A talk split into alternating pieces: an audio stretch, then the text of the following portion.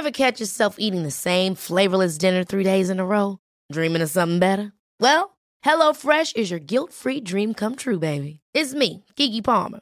Let's wake up those taste buds with hot, juicy pecan-crusted chicken or garlic butter shrimp scampi. Mm. Hello Fresh. Stop dreaming of all the delicious possibilities and dig in at HelloFresh.com. Let's get this dinner party started.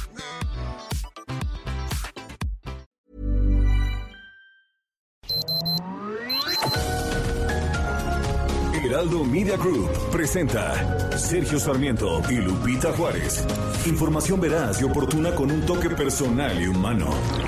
Por El Heraldo Radio, donde la H suena y ahora también se escucha.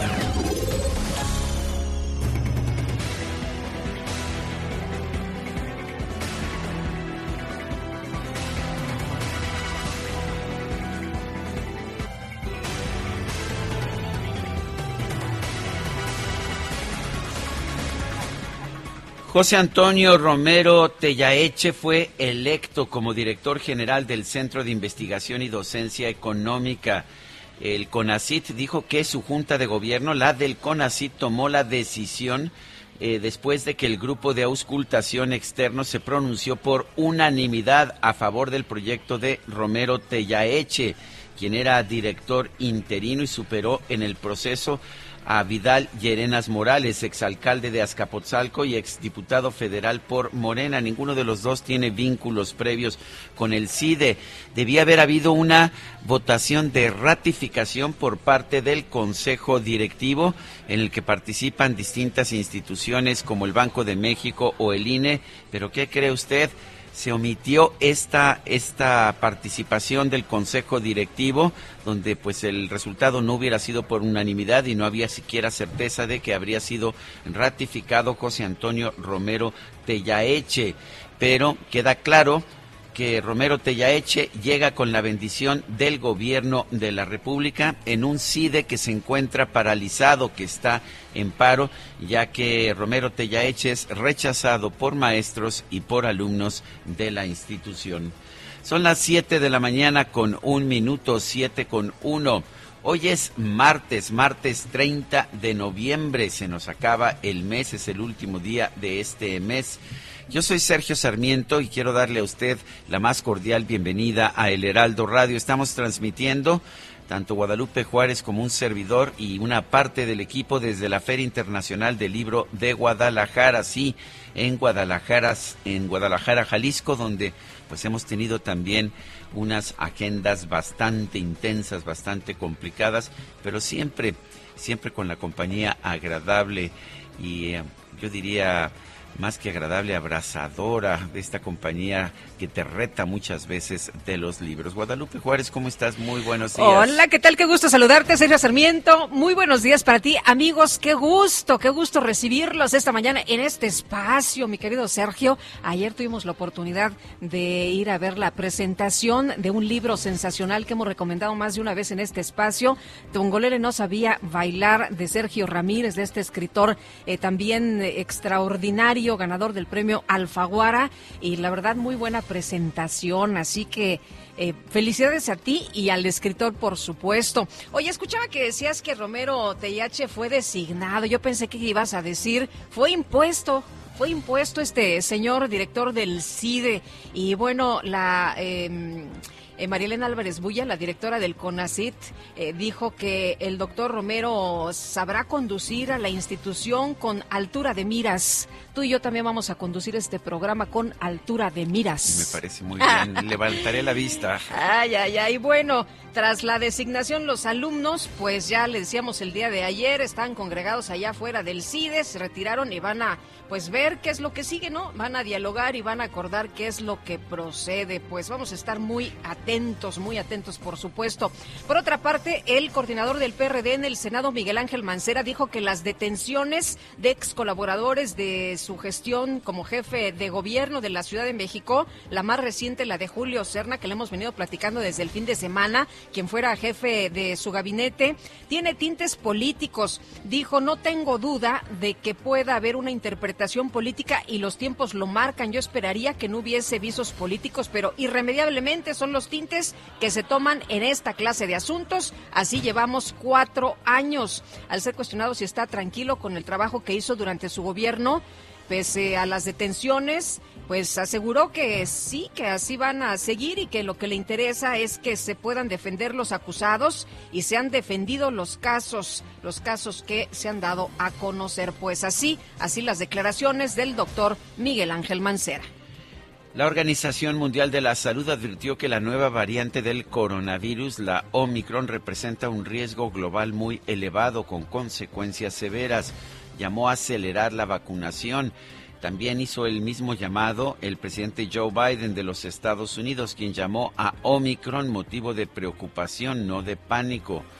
Tedros Adhanom Ghebreyesus, director general de la Organización Mundial de la Salud, dijo: Muchos de nosotros podríamos pensar que hemos terminado con el COVID-19, pero él no ha terminado con nosotros en un documento técnico que se distribuyó a los Estados miembros de la entidad de la Organización Mundial de la Salud, el doctor Ghebreyesus señaló que si bien hay incertidumbres considerables sobre Omicron, la evidencia preliminar plantea la posibilidad de que la variante pueda tener mutaciones que le ayuden a evadir la respuesta del sistema inmunológico y aumentar su capacidad de propagación de una persona otra. Bueno, y aquí el presidente dice que no hay motivos para preocuparnos, ¿no? Que no hay evidencia sobre la capacidad de contagio de esta nueva cepa.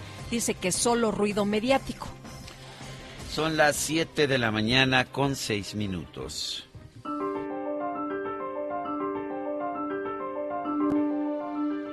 Y vamos a la frase del día.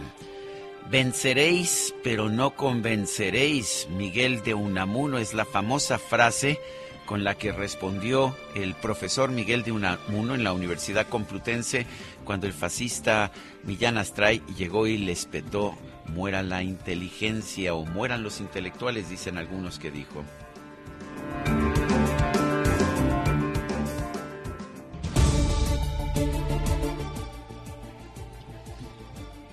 Y vámonos con las destacadas. Ya está Itzel González con nosotros. Ya llegó, ya llegó, ya está aquí. ¿Y dónde están los destacalovers?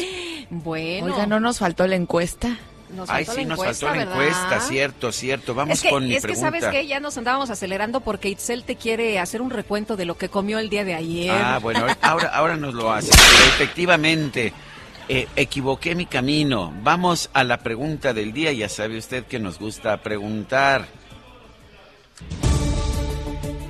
Bueno, pues ayer preguntábamos, ¿usted piensa que la Feria del Libro de Guadalajara es una reunión de conservadores?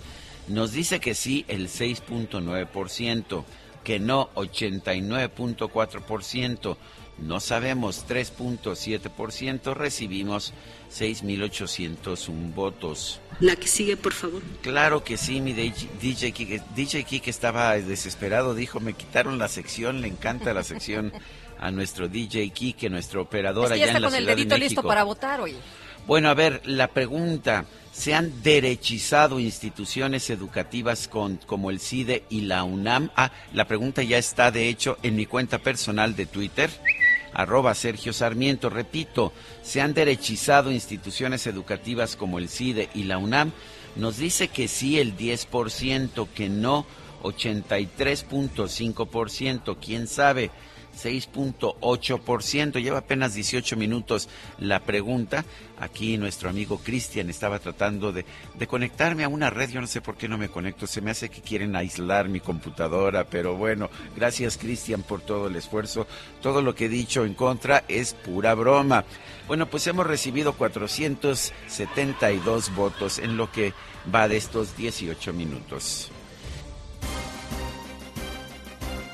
Las destacadas del Heraldo de México. Es que nos sacó de contexto, ya cuando la vemos sentada es que siguen las destacadas, ¿no? Es que yo vi que se sentó ahí muy este y, y lo que no, no, escuchaba yo a los destacalovers que siempre están muy preparados para recibirla.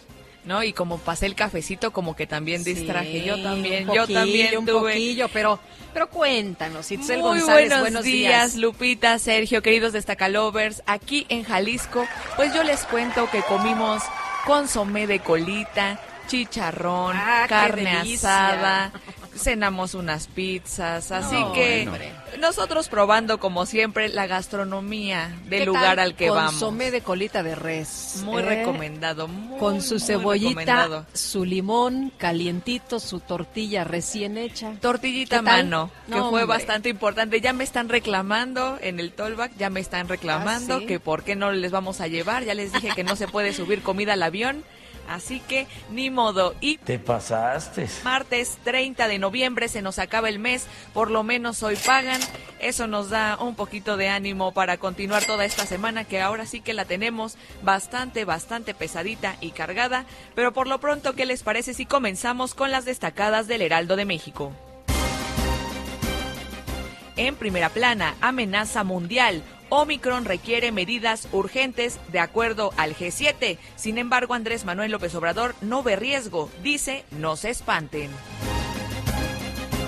País, Miguel Ángel Mancera pide garantía para defensa. Dice que habría tintes políticos en captura de ex colaboradores. Ciudad de México, presupuesto 2022 prioriza educación, salud y sistema de transporte colectivo. Claudia Sheinbaum garantiza el ejercicio honesto, transparente y austero del gasto público. Estados, travesía latina, saturan frontera, autobuses trasladan a migrantes, otros siguen a la espera de los trámites. Orbe, los preparacionistas se alistan para el fin del mundo. En Europa toma fuerza un movimiento que busca estar preparado ante grandes eventualidades como la actual pandemia. Meta Maratón de la Ciudad de México comparten la gloria. Darío Castro y Eloy Sánchez revelan el secreto tras lograr el podio. Y finalmente, en mercados, Banco Mundial preocupa mercado laboral. Cuatro de cada diez hogares siguen sin poder recuperar su ingreso prepandemia. Sergio Lupita, amigos, hasta aquí las destacadas del Heraldo. Feliz martes. Itzel, muchas gracias. Igualmente, buenos días. Son las 7 de la mañana con 11 minutos. Vamos a un resumen de la información más importante de esta mañana, martes 30 de noviembre, el último día del undécimo mes del año. Este lunes, el presidente de la República, Andrés Manuel López Obrador, realizó una visita a la región de los valles del estado de Oaxaca para inaugurar un camino rural de más de 11 kilómetros. Sí, 11 kilómetros. Fue a inaugurar un camino de 11 kilómetros construido por los pobladores. Estamos inaugurando este camino, esta obra de arte en Tabiche, Oaxaca. Este camino de 11 kilómetros hecho por las mujeres, por los hombres de San Jerónimo Tabiche.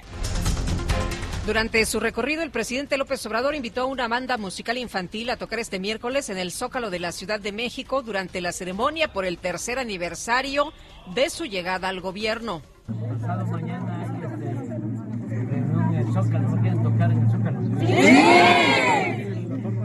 Alejandro, ¿nos ayudas? Sí, claro. Van a tocar en el Zócalo. ¿Ya? Pasado mañana.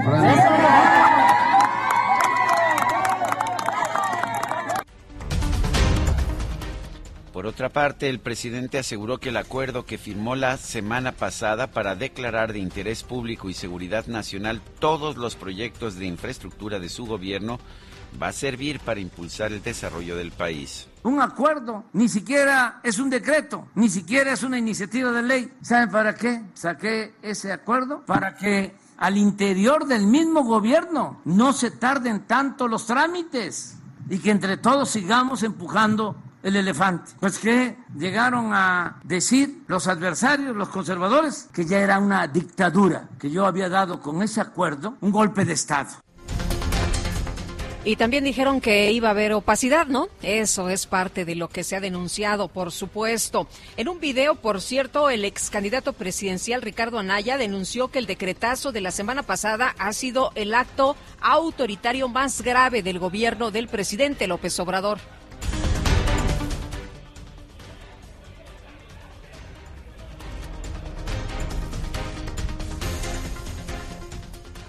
Entre todos los actos autoritarios, del gobierno de López Obrador, el decreto que publicó hace unos días para hacer intocables todas las obras de gobierno, es tal vez el más grave de todos sus actos autoritarios, por lo que implica para nuestra democracia, pero también para tu vida y para tus derechos.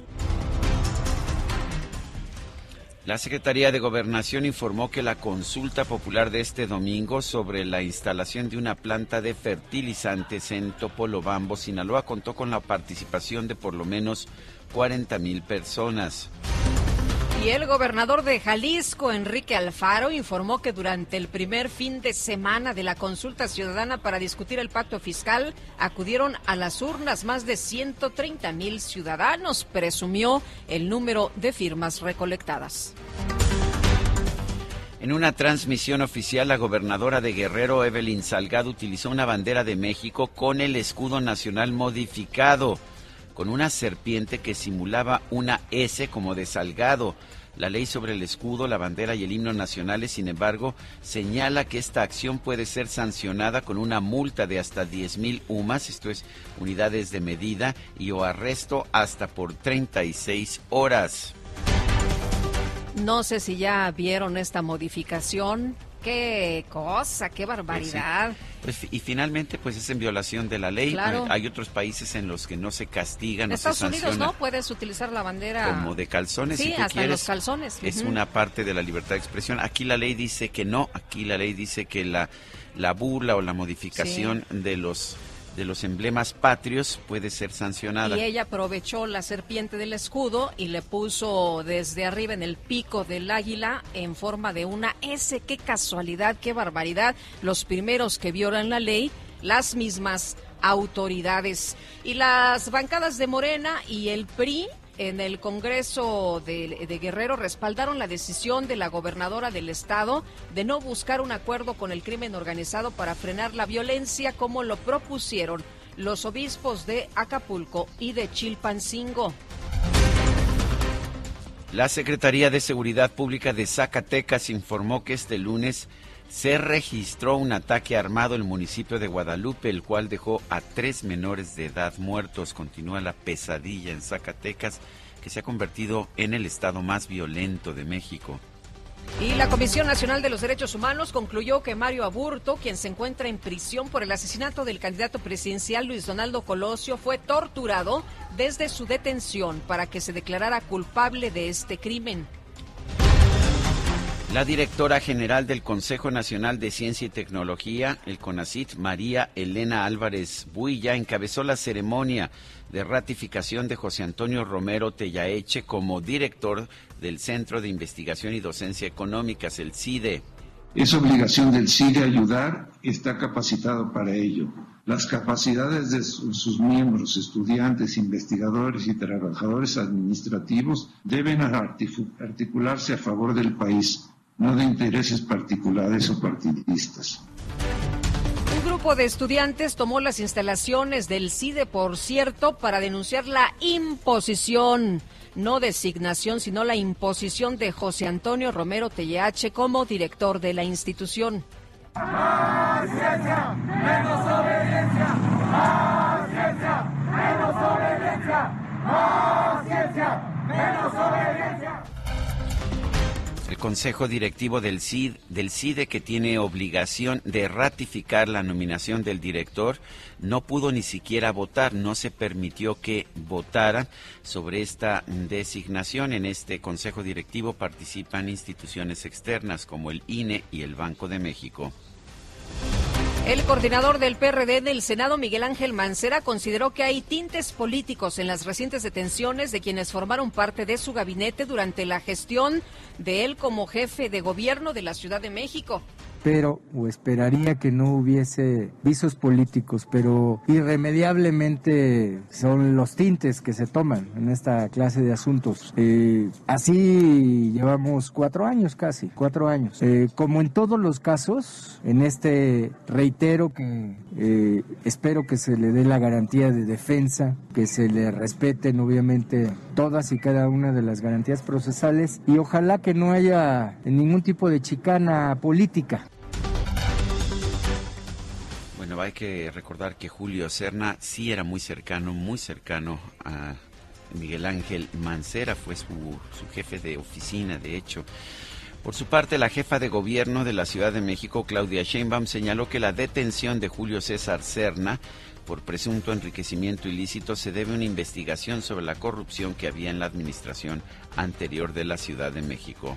Entonces, pues es esta investigación sobre la corrupción que hubo en la administración pasada y pues el trabajo que está haciendo la Fiscalía en este caso. Y hay que pues, decir que es un tema vinculado a la corrupción que hubo en su momento.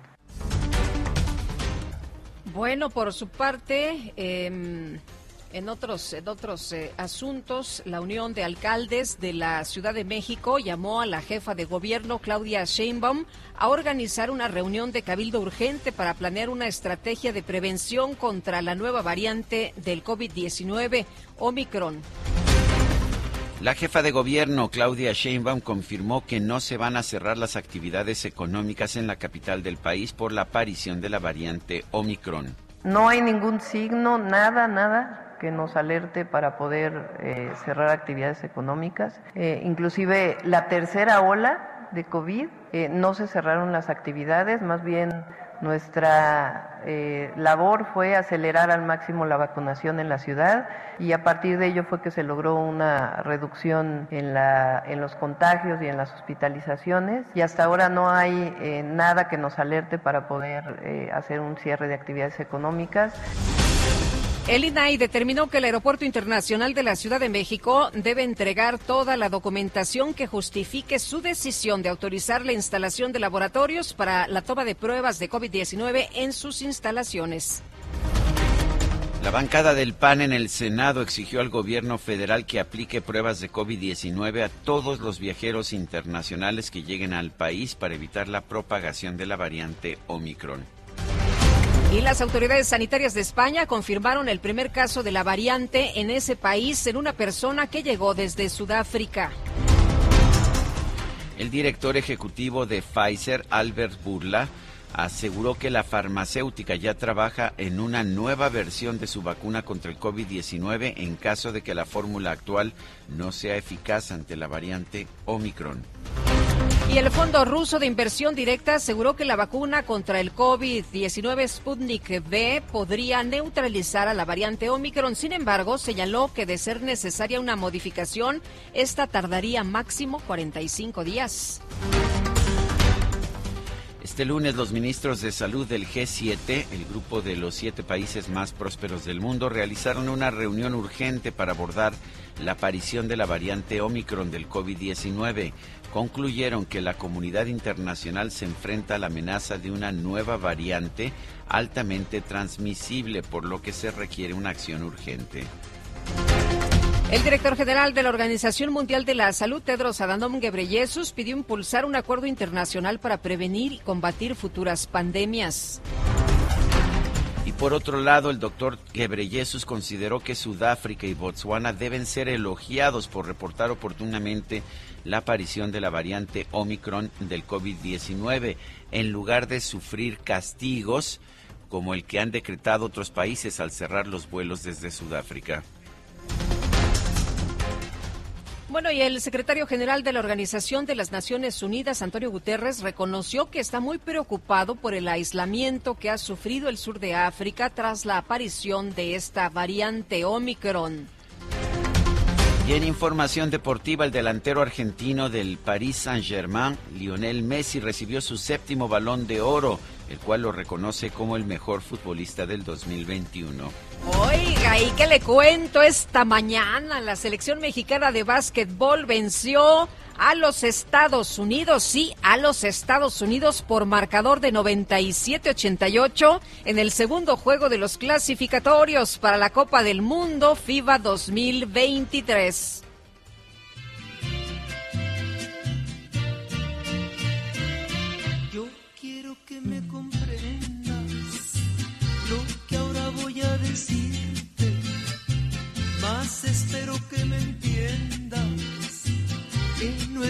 Intención herirte.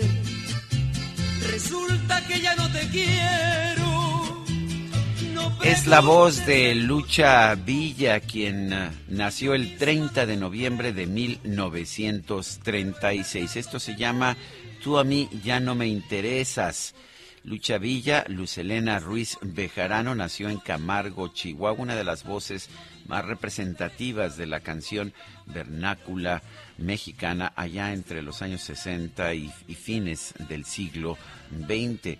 Eh, vive todavía, aunque pues uh, por una una operación que se hizo. Fallida. Fallida este pues ha estado fuera en realidad de, de actividad desde hace varios años. Pero vamos a escuchar a Lucha Villa. Es un momento más. Pero antes de decirte esto lo pensé ya varias veces Sergio Sarmiento y Lupita Juárez quieren conocer tu opinión, tus comentarios o simplemente envía un saludo para ser más cálida esta mañana.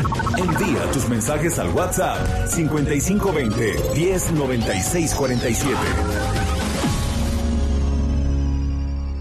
Heraldo Radio, la HCL se comparte, se ve y ahora también se escucha. Continuamos con Sergio Sarmiento y Lupita Juárez por El Heraldo Radio.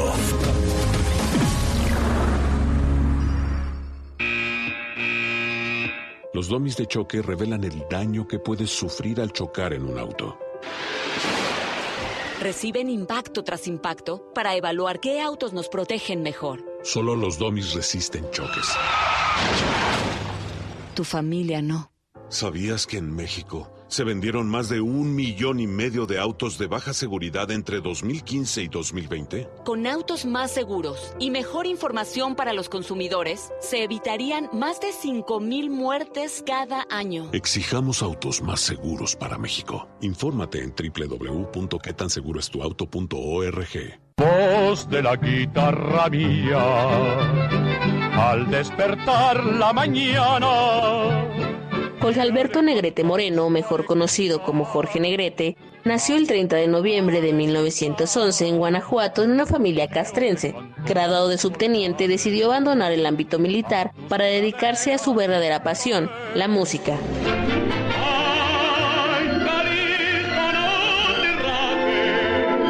Su carrera artística comenzó en 1931 cantando en la emisora XCTR y XW, usando su segundo nombre, Alberto Moreno.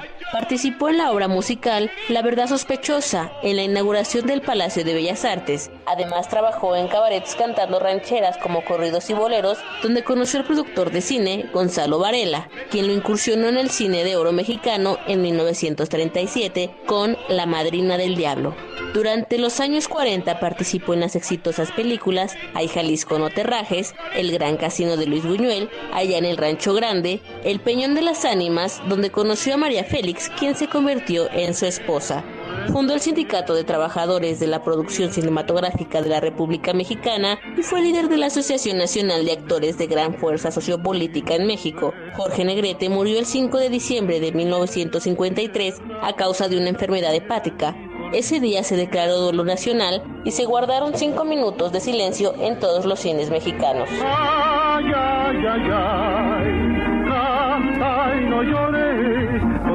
Cantando se alegra el cielito lindo los corazones.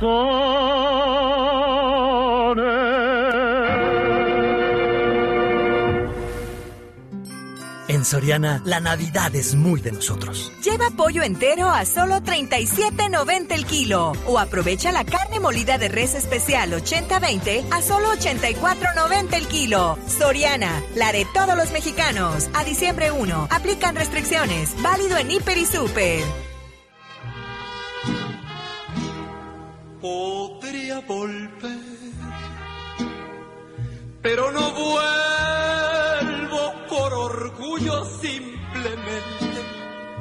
Si te juré nunca volver, debes creerme que cumpliré y mi promesa es no volver. Aunque me digas que no puedes olvidarme, en este mundo nadie es indispensable.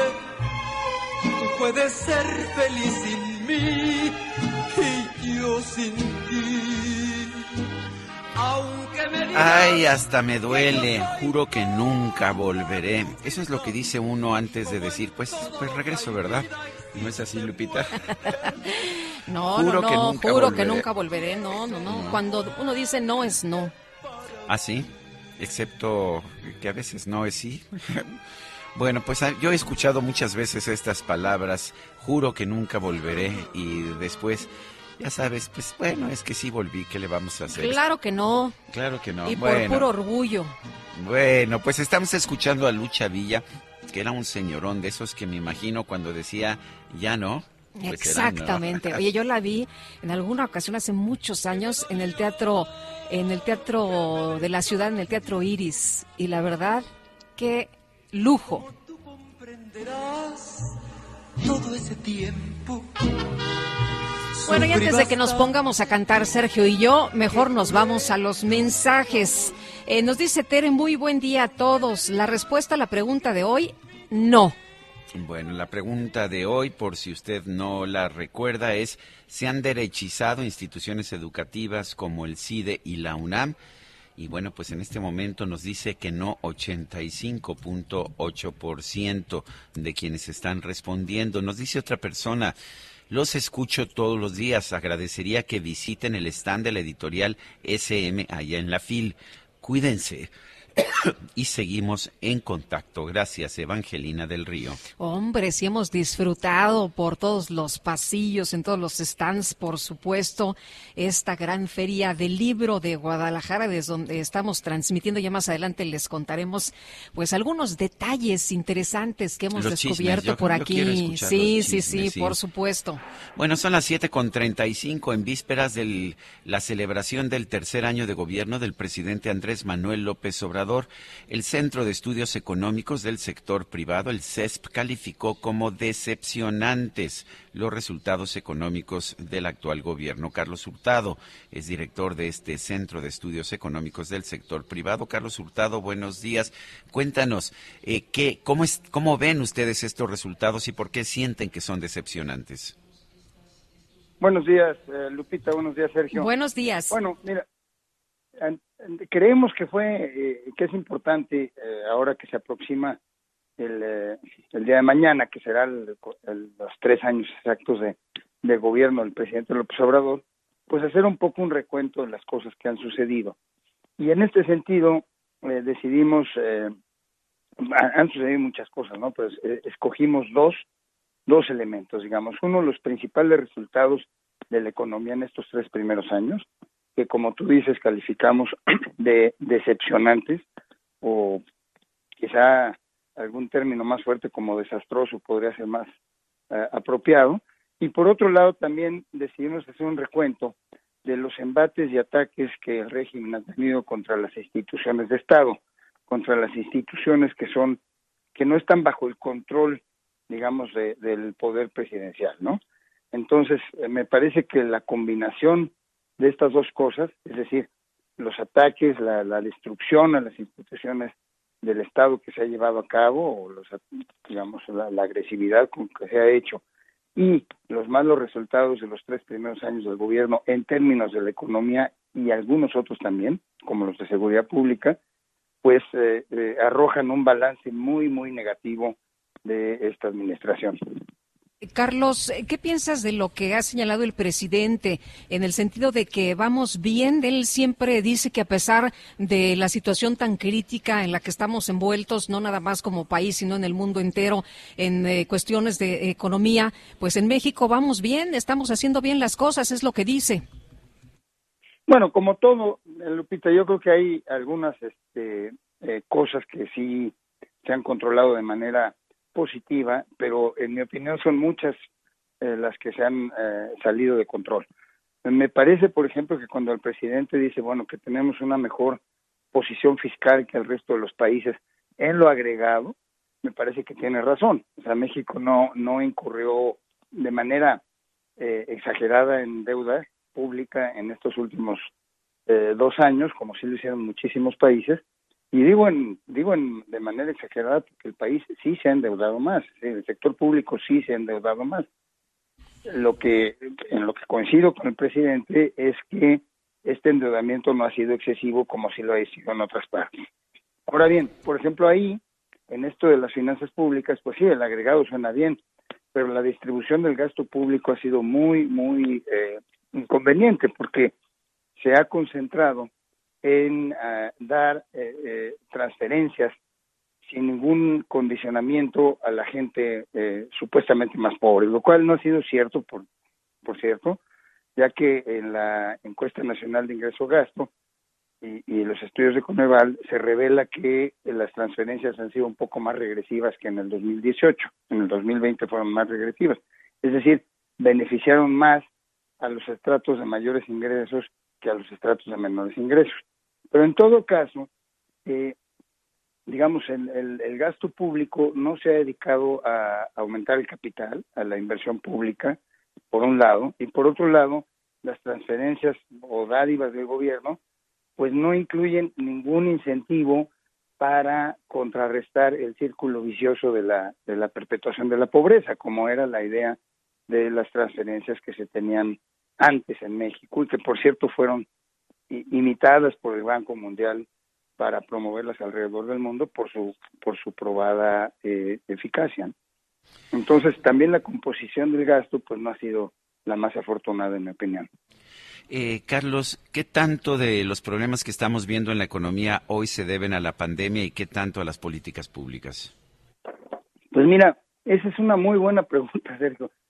Si uno ve los cinco primeros, perdona, estoy un poco ronco aquí, los cinco primeros eh, trimestres de esta administración donde no había pandemia, la contracción de la economía es similar a los cinco eh, trimestres que siguen, ya con pandemia. Eh, entonces, pues sí, la pandemia vino a, complicar las cosas en México y en todo el mundo, pero acuérdense que durante más de un año también hubo una, una contracción económica importante y, y creo yo, por medidas que se tomaron en ese primer año y que han continuado en el mismo sentido después. Es muy común que en los gobiernos nuevos el primer año hay una contracción o que se detenga la inversión un poco, algo así. Pero también lo que habíamos visto en muchos otros gobiernos, como el del presidente Fox, el de, incluso también el del presidente Peña, que después de un alentamiento de la economía en el primer trimestre o de la inversión, en el primer año, perdón, eh, después vienen, digamos, eh, políticas que eh, promueven la inversión o que la facilitan, que atraen inversión extranjera, que facilitan los negocios, el empleo, la actividad.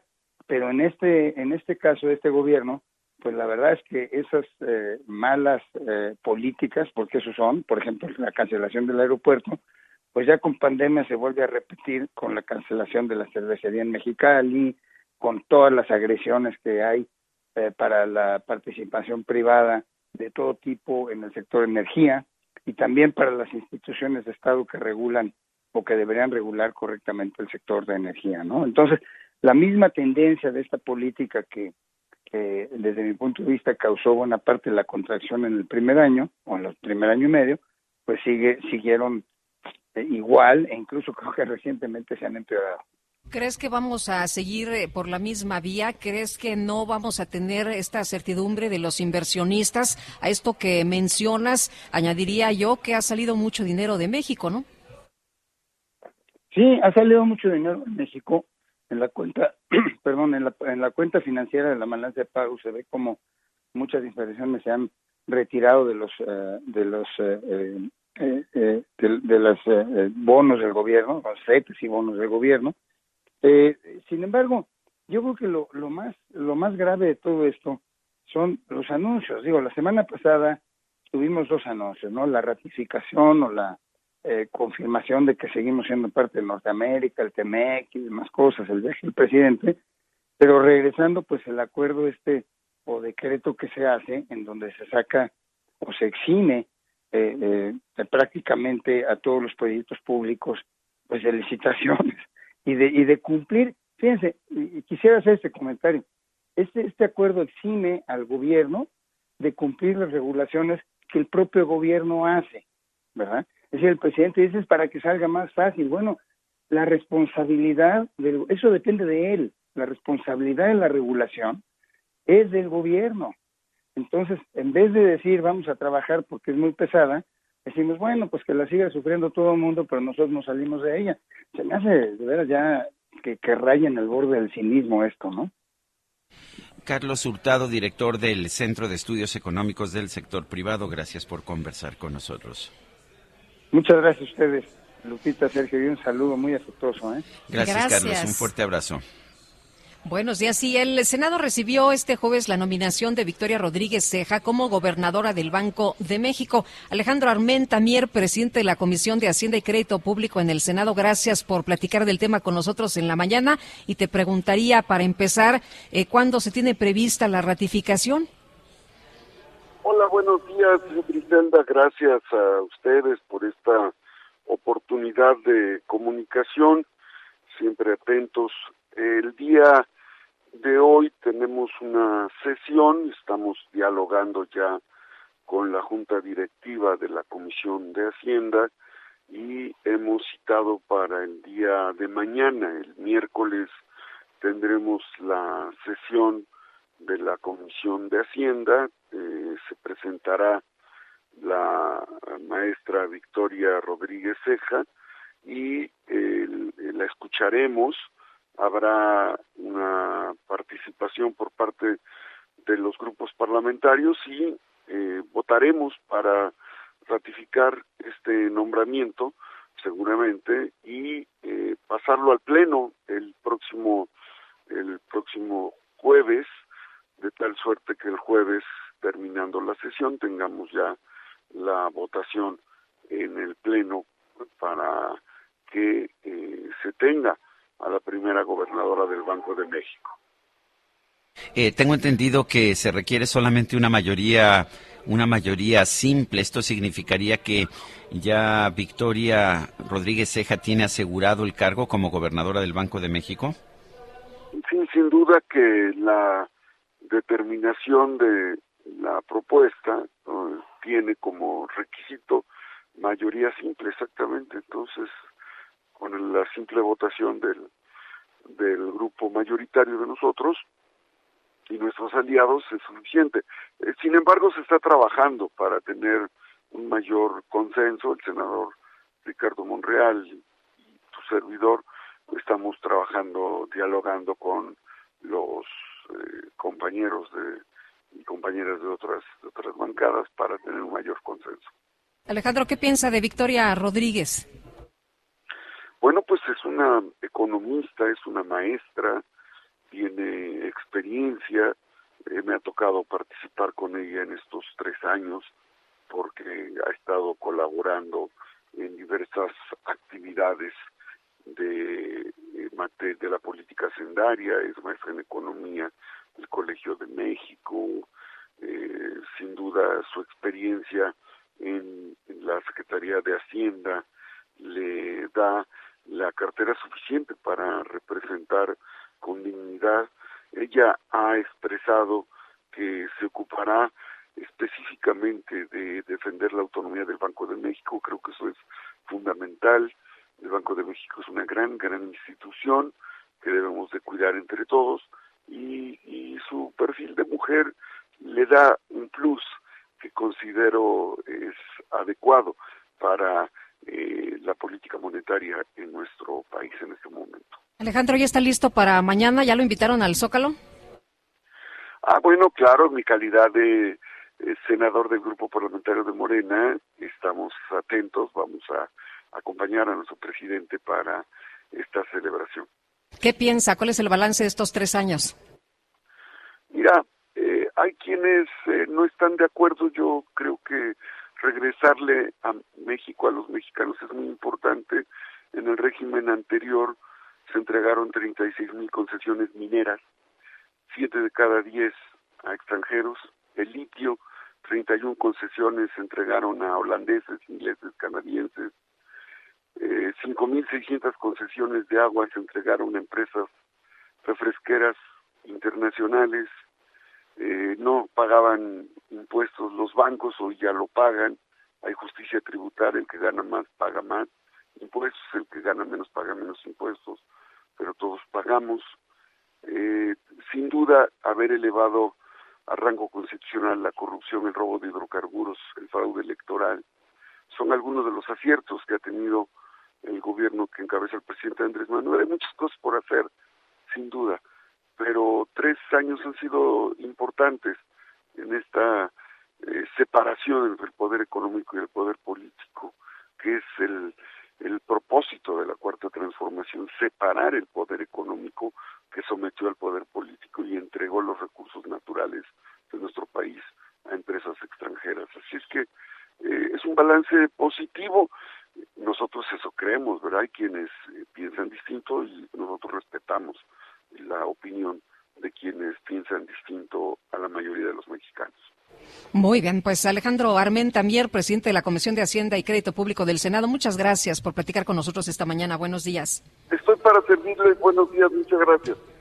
Hasta luego. Son las 7 de la mañana con 49 minutos. Lo mejor de México está en Soriana. Lleva manzana Red Delicious a granel o Golden en bolsa a 26.80 cada kilo. O la papa blanca y la cebolla blanca a solo 15.80 cada kilo. Martes y miércoles del campo de Soriana. A diciembre 1. Aplican restricciones. Válido en Hiper y Super. Con alta afluencia comenzó ayer la vacunación contra el COVID de personas de menores de 15 a 17 años en la Ciudad de México. Gerardo Suárez, adelante con tu información.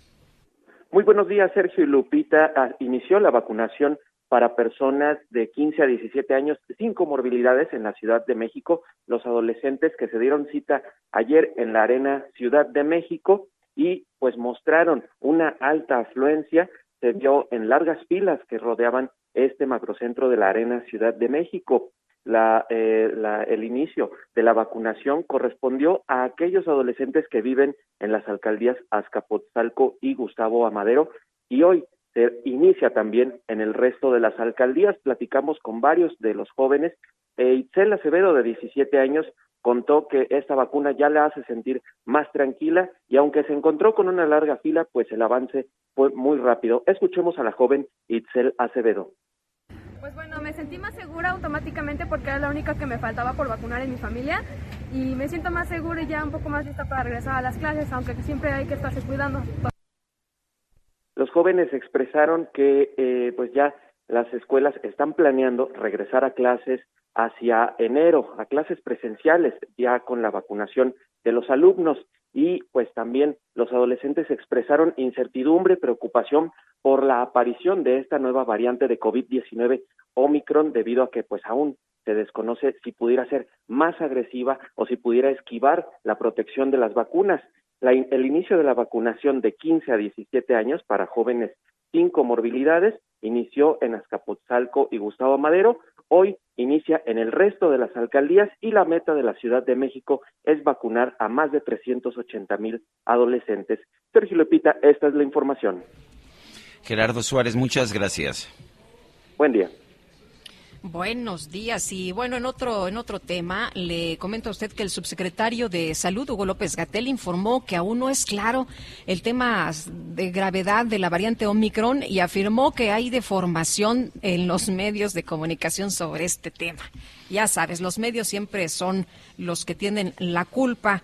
Eh, bueno, la Organización Mundial de la Salud había alertado, ¿no? Por el riesgo de Omicron para el mundo y calificó la, la variante como preocupante. Esto es lo que dice la Organización Mundial de la Salud, pero lo que dice Hugo López Gatel es que los medios de comunicación, pues, deforman, deforman la información. En la mañanera eh, realizada en el antiguo Palacio del Ayuntamiento, que todavía, eh, pues, dijo él que no se conoce con precisión la transmisibilidad de esta nueva variante de COVID que se detectó en Sudáfrica. Y en este sentido, eh, no ha demostrado ser más virulenta y las vacunas siguen demostrando su efectividad con la gravedad y muerte ocasionada por esta pandemia. También informó que las pruebas PCR que actualmente se utilizan sí detectan la variante Omicron y además de los tratamientos siguen siendo muy efectivos. Eh, no dudó que esta variante llegue en algún momento, pero insistió en la necesidad de contar con información más sólida.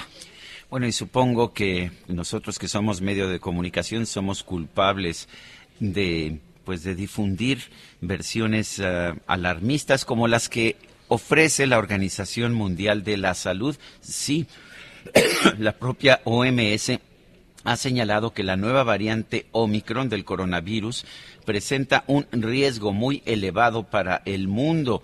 Paralelamente al aumento del número de países donde ha sido detectada, hay una situación que ha hecho que el G7 se reúna de urgencia durante la jornada, debido a las mutaciones que podrían conferirle la capacidad de escapar a una respuesta inmunitaria y darle una ventaja en términos de transmisibilidad.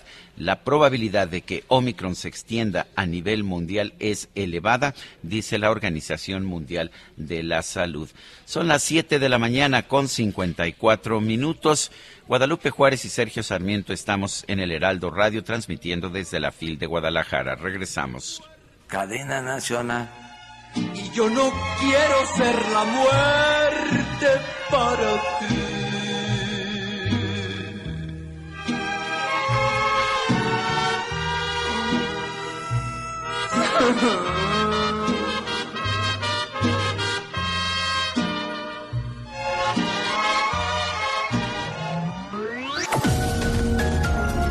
Sergio Sarmiento y Lupita Juárez quieren conocer tu opinión, tus comentarios o simplemente envía un saludo para ser más cálida esta mañana.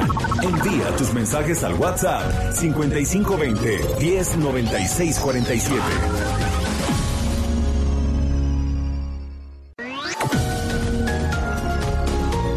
Continuamos con Sergio Sarmiento y Lupita Juárez por El Heraldo Radio.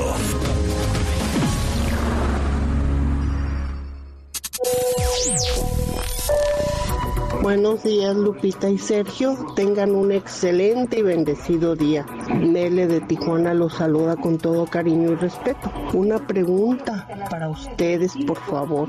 Díganme qué artículo de la Constitución contempla el trato que debe dársele a una bandera. Esa información no la tengo y espero que me pudieran ayudar, aparte de lo que me ayudan con su noticiero tan completo y tan extrañado cuando llegue el fin de semana. Muchas gracias. Tengan un excelente día.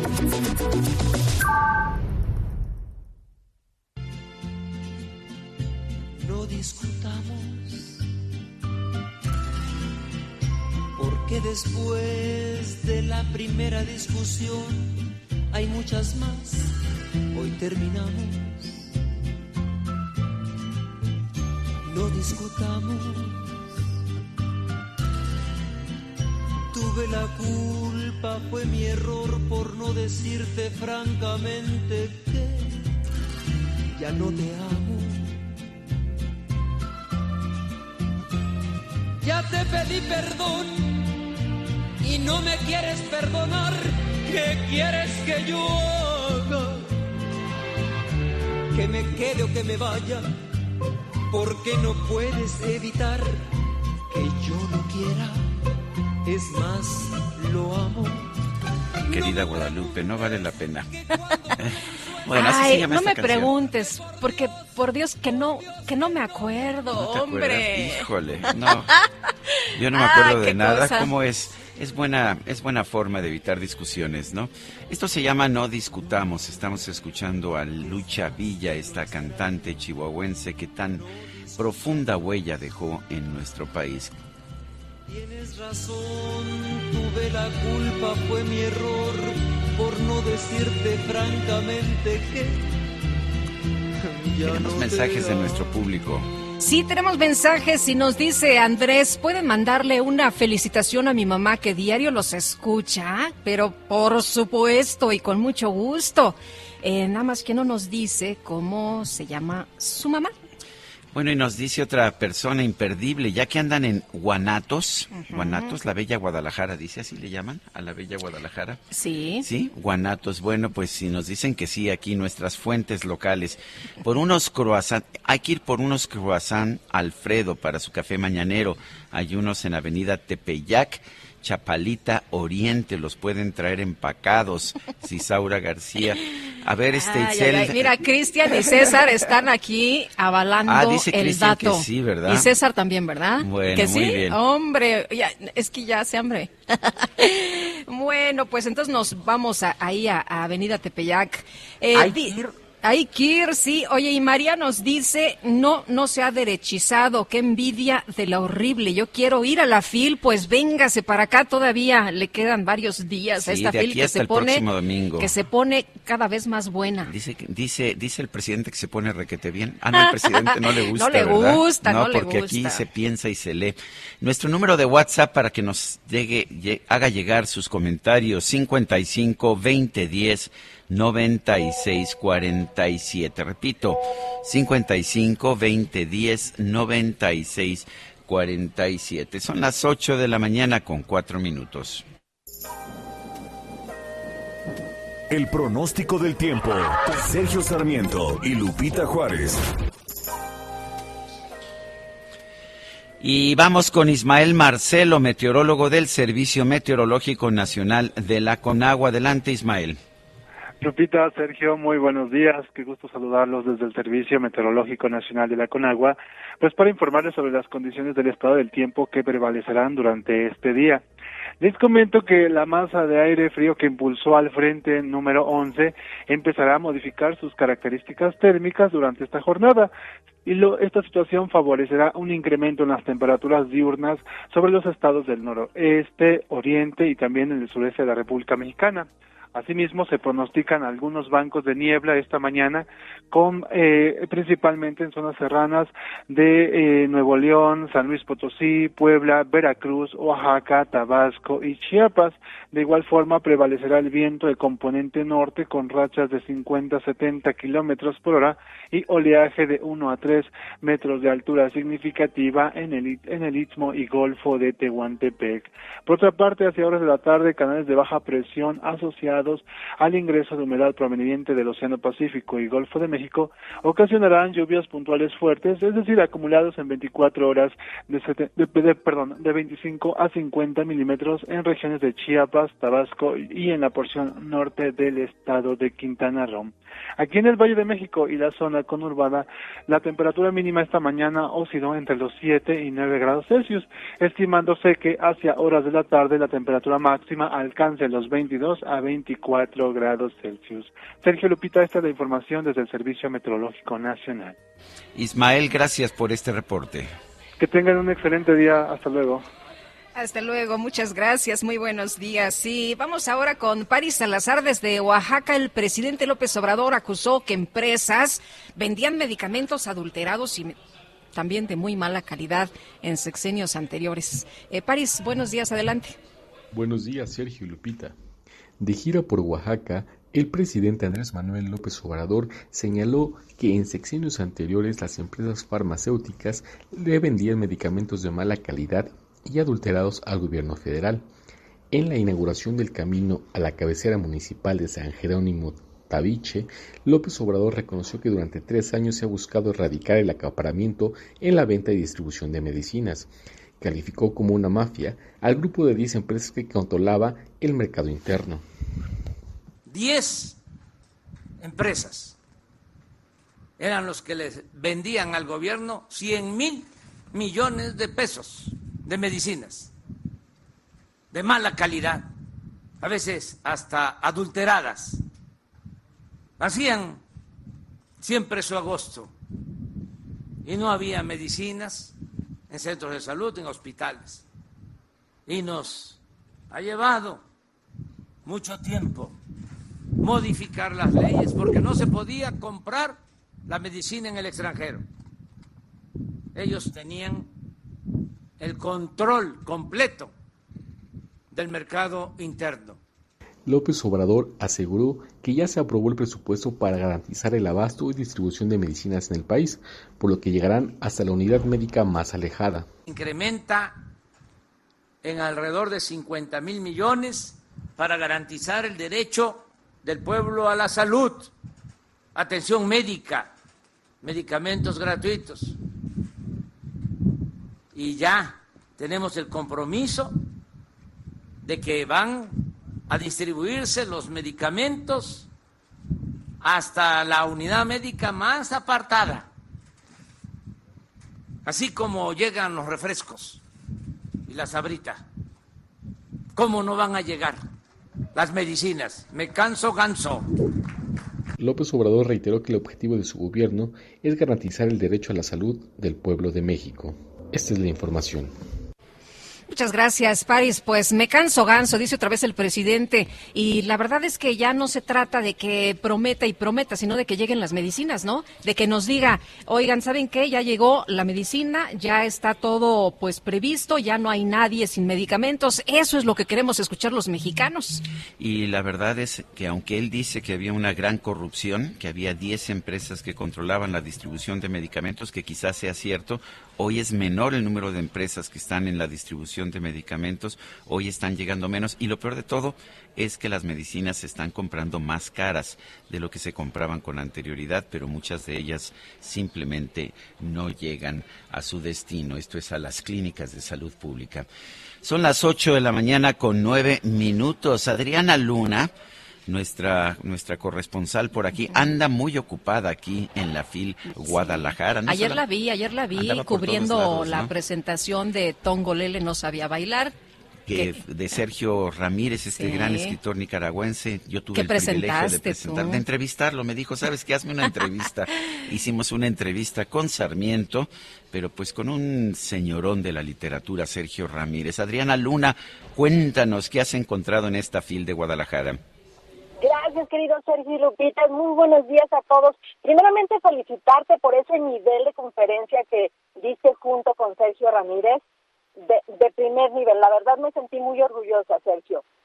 Qué, qué bueno, pues a mí me dio mucho gusto. La verdad es que es una delicia poder entrevistar y presentar a un escritor como Sergio Ramírez. Pero cuéntanos, ¿qué más has visto?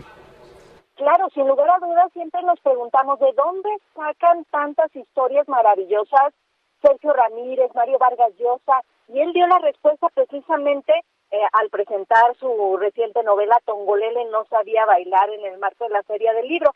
Dice que la imaginación se alimenta de personajes y momentos de la vida real. Vamos a escucharlo. Me lo, da, la, me lo da la imaginación. Eh, no hay imaginación que no resulte de la costilla de la realidad. Si no sería fantasía, yo no soy Walt Disney. Todas sus obras nacen del trabajo prácticamente de oficina. Nadie se hubiera imaginado que se levanta muy temprano, desde las 8 de la mañana está frente a la computadora y hasta las 4 de la tarde termina su labor como escritor. Es importante también mencionar que la Feria Internacional del Libro reúne a múltiples voces, entre ellas los intelectuales y los pensadores. Ayer estaba por aquí, bueno, ha estado desde la inauguración el presidente del INE, Lorenzo Córdoba, y presentó el libro La democracia no se construye en un día. Platicamos con él y menciona que los partidos políticos y también los políticos, en lugar de estar eh, viendo o señalando al INE, deberían de voltear hacia sus filas, hacia la democracia interna. Aquí su voz. No, no puede durar. Sin partidos no hay democracia, eso hay que tenerlo muy claro y por lo tanto necesitamos partidos. Mira, una democracia fuerte depende de un sistema de partidos fuerte y vigoroso. Si no, o sea, es una ecuación indisoluble. Y claro, cuando tienes partidos debilitados, la democracia paga los platos rotos. ¿Y qué hay para hoy en la Feria del Libro? Sin lugar a dudas, uno de los platos fuertes. Mil jóvenes con Diamela Elvis Premio Phil de Literatura en Lenguas Romances este año y obviamente se pondrá interesante, querido Sergio Lupita. Pues muy interesante, la verdad es que ha sido una feria fascinante como, como lo son todas, pero a mí en lo personal me ha gustado mucho. Gracias Adriana Luna por este reporte. Muy buenos días a todos. Buenos días. Y con nosotros aquí en este espacio, Sergio, en esta cabina, en el marco de la FIL, se encuentra con, eh, pues eh, aquí en estos micrófonos, Marta una embajadora, columnista del Heraldo de México, también hablando de libros, hablando de letras, una presentación también que, que hizo de un libro de Tonatiu Guillén en este maravilloso espacio. Bienvenida. Sí, como no, muy embajadora Marta Bárcena. Qué gusto, además, en persona ¿no? en vivo y en directo. y, a todo, color. Cuéntanos, Marta. Pues un gusto enorme estar aquí en vivo, en directo y a todo color. Yo siempre he sido una gran admiradora de la FIL de Guadalajara. una promotora cuando fui embajadora en todos los países, eh, porque es, creo, una de los barcos insignia de la cultura mexicana que nos recuerda a todos que México es el país hispanoparlante más importante del mundo y más grande. ¿Te parece que es una feria conservadora? Eh, no, me parece que puede tener participantes conservadores y se vale, esa es la diversidad de la feria. Pero no me parece que sea una feria conservadora. Sí es una feria que está basada en el éxito comercial.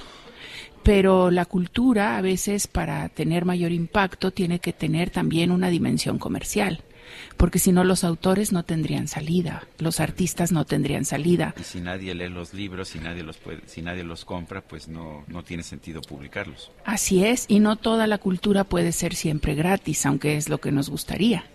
Pero, pero yo creo que en ese sentido eh, la FIL ha sido un producto un éxito increíble y creo que ponen en alto el nombre de México en todo el mundo al ser la feria más importante de habla hispana.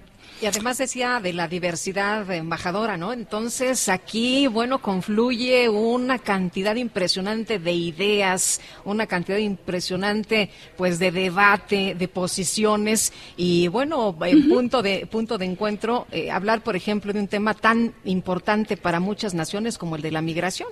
Así es, así es, Lupita. Pues ayer en la noche presentamos el libro de Tonatiu Guillén, que se titula México, Nación Transterritorial. Y en la presentación en donde estuvo Rolando Cordera, Mauricio Merino, Gustavo Leiva y el propio Tonatiu, les decía yo que es un libro terriblemente provocador, porque nos hace pensar qué es México hoy en día, qué somos los mexicanos. Y si nos vamos al censo, como dice Tonatiu del INEGI del 2020, pues nos dice que somos 126 millones de mexicanos. Pero resulta que si sumamos a los mexicanos que están en el extranjero y que muchos de ellos tienen la nacionalidad y más la van a tener ahora con las reformas constitucionales de 1997 y 2021, somos 164 millones. 164 millones. Es una gran nación, es enorme ya. Es enorme y es una nación que, que trasciende las fronteras que aprendimos en la escuela. La frontera del río Bravo, la del Suchiate, es una nación que está extendida, sí por el mundo, pero básicamente en los Estados Unidos, donde los mexicanos como nación, entendido como concepto cultural y social, tienen una personalidad muy propia y una fuerza creciente.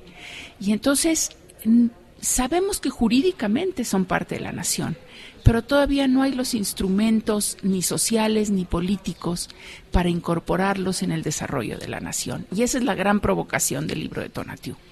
El presidente de la República en la reunión de América del Norte decía que Estados Unidos y Canadá deben abrir sus fronteras a la mano de obra de México y de Centroamérica. Yo estoy de acuerdo, pero curiosamente las reglas migratorias en México son mucho más estrictas.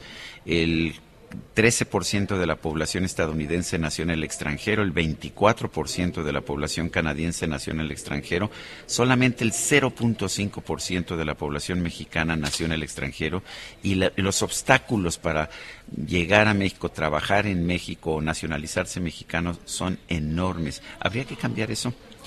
Yo creo que tendríamos que ir siendo más abiertos, Sergio. Justamente en el libro de Tonatiu, él hace un repaso del concepto de nación y nacionalidad a lo largo de, los siglos, desde la independencia ah, de México. Y lo que ves ahí claramente es que siempre fuimos muy restrictivos y muy recelosos de los extranjeros.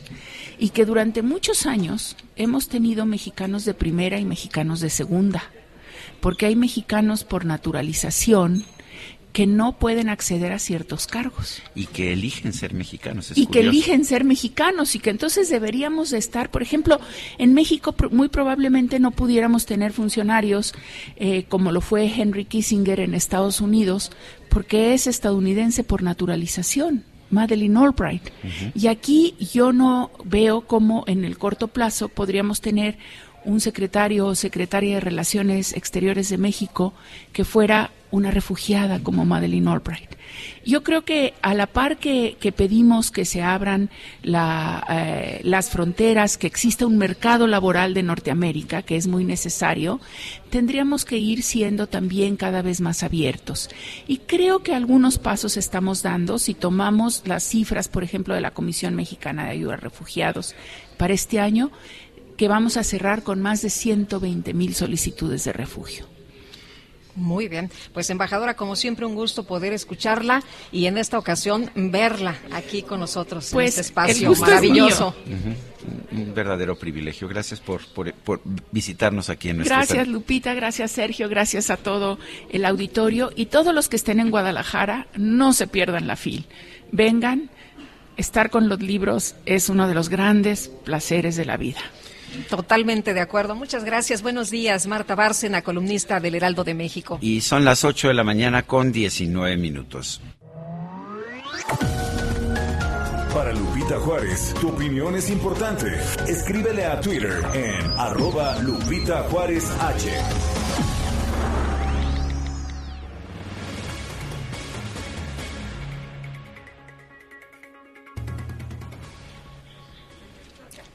Bueno, y continuamos aquí en nuestra transmisión desde la Feria Internacional del Libro de Guadalajara y tenemos pues muchos autores eh, que pues que nos traen sus libros. Nos gusta leer a los dos, a Guadalupe y a mí. Tenemos en este momento aquí en nuestra cabina a Rayo Guzmán, ella es escritora especialista en comunicación, desarrollo humano, acompañamiento terapéutico de mujeres, parejas y adolescentes. Y nos está presentando el libro Screenshot y tú estás a salvo. Relatos imaginarios que parecen reales de casos que se asemejan a testimonios de sexting, sextorsión o ciberacoso ligados a un screenshot. El libro está, eh, está escrito por Rayo, por Rayo Guzmán y por Arturo Morel. Rayo, gracias por estar con nosotros. De mm. verdad es un privilegio y eh, se ha vuelto casi muy común, incluso entre adolescentes. Se intercambian screenshots, se intercambian toda suerte de imágenes, muchas veces imágenes sexuales de las mismas, sobre todo las chicas, eh, chicas muy jóvenes. ¿Es un peligro o es un juego erótico como el que siempre ha habido? Bueno, muchísimas gracias por la invitación. muy buen día. Bienvenida. Eh, creo que estamos en un momento en el que hay una gran reflexión que hacer nuestra privacidad pues no existe, nuestra intimidad tampoco, porque en el mundo digital todo permanece para siempre y aunque aparentemente lo estemos compartiendo entre dos personas, en el privado, en el WhatsApp, en el inbox, pues siempre hay una captura de pantalla, siempre hay esa posibilidad. O sea, no es algo inofensivo. Es una herramienta útil, muy inocente, que agiliza la vida, pero que también se puede convertir en un arma ¿no? Y, respecto a lo que comenta, no solamente hay contenidos de índole sexual, de todo tipo, ¿no? Que pueden llegar a la extorsión, al fraude, al chantaje, perfiles falsos. Y, y lo más triste y peligroso, que podemos estar compartiendo algo en confianza pero las relaciones a veces cambian, no son volátiles y se quedan evidencias que después pueden lastimar la integridad, eh, la, autoestima, en el caso del ciberbullying, llevar incluso, como lo hemos visto en muchos casos, hasta el suicidio de jóvenes. De hecho, ustedes presentan un caso de un chavito que le dice a otro en la escuela, oye, este, ¿te gustan eh, los chavos? Eh, pues a ti sí, sí, a mí me gustas mucho. Y entonces le saca un screenshot y lo comparte en la escuela y esto genera una verdadera tragedia.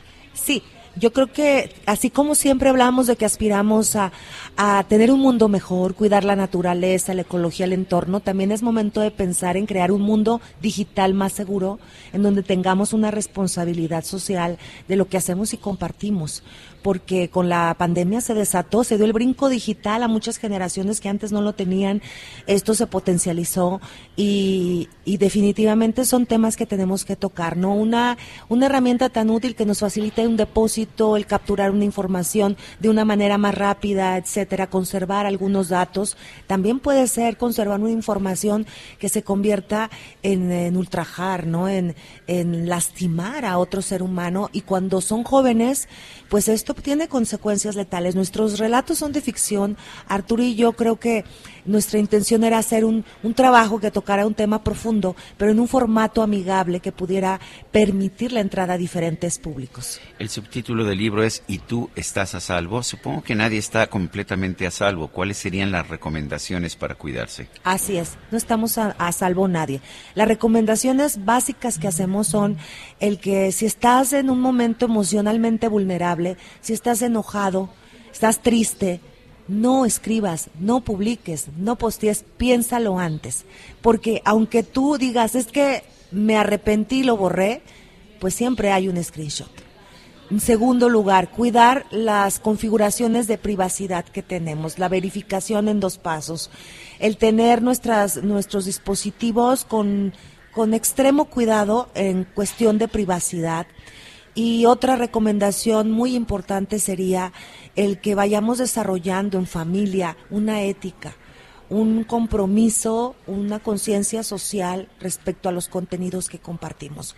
Porque creo que el mundo digital puede mejorar y convertirse en un espacio más seguro si también desarrollamos este tipo de principios, de valores, porque nos surgen para crear una, una posibilidad más segura de un mundo virtual en el que todos estamos y que cada día nos sentimos más vulnerables y expuestos. Rayo Guzmán, gracias por invitarnos a leer Screenshot y tú estás a salvo, publicado por Selector. Nosotros vamos a una pausa y regresamos en un momento más.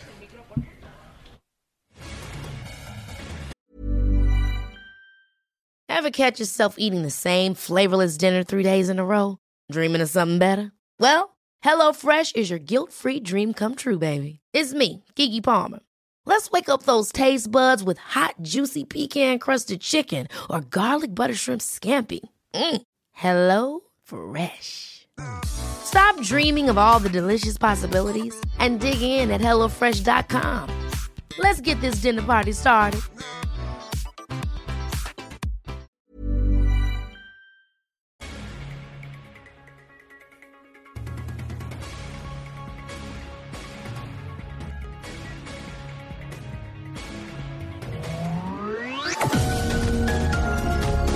Sarmiento y Lupita Juárez quieren conocer tu opinión, tus comentarios o simplemente envía un saludo para ser más cálida esta mañana.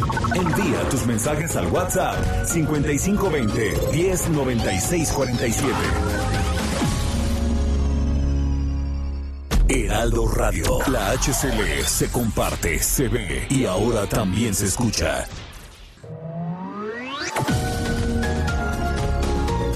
Continuamos con Sergio Sarmiento y Lupita Juárez por El Heraldo Radio.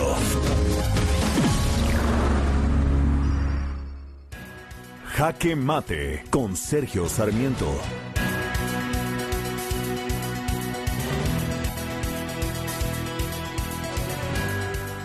Ayer se realizó una verdadera imposición del nuevo director del Centro de Investigación y Docencia Económicas, el CIDE. José Antonio Romero Tellaeche asumió la dirección general de esa institución, como había dicho que lo iba a hacer, porque claramente se le había indicado ya desde un principio que independientemente de lo que pasara, él iba a ser el nuevo director y está asumiendo el cargo con una universidad, con una institución paralizada, con el rechazo abierto de maestros y también de los estudiantes de la institución. Esta imposición se realizó a pesar de lo que dice la directora del CONACIT, María Elena Álvarez Builla, en absoluto, en absoluta violación de las de, los eh, de las reglas para la designación de un nuevo director de la institución. José Romero Tellaeche eh, fue electo supuestamente por unanimidad, es lo que dice el CONACIT, y sin embargo no hubo una votación en el Consejo Directivo, el Consejo Directivo formado por distintas instituciones eh, dentro del, del CIDE. Eh, es una institución que debería avalar este cargo y simple y sencillamente la institución que debería hacerlo por mayoría de votos, no se le permitió siquiera votar. Fue una decisión autoritaria y estamos en una situación que realmente preocupa. Estamos viendo cómo el gobierno está violando la autonomía académica, la, autonomía de decisión de distintas instituciones académicas con el pretexto de que estas instituciones, el CIDE o la UNAM, se han derechizado y que entonces el gobierno tiene derecho a intervenir en ellas y cambiar a sus titulares. Me parece muy preocupante lo que estamos viendo, pero por lo pronto hay que decir las cosas como son. Lo que vimos en el CIDE no fue una designación de conformidad con las reglas establecidas, lo que vimos fue una imposición del gobierno a una institución que rechaza al nuevo director. Yo soy Sergio Sarmiento y lo invito a reflexionar.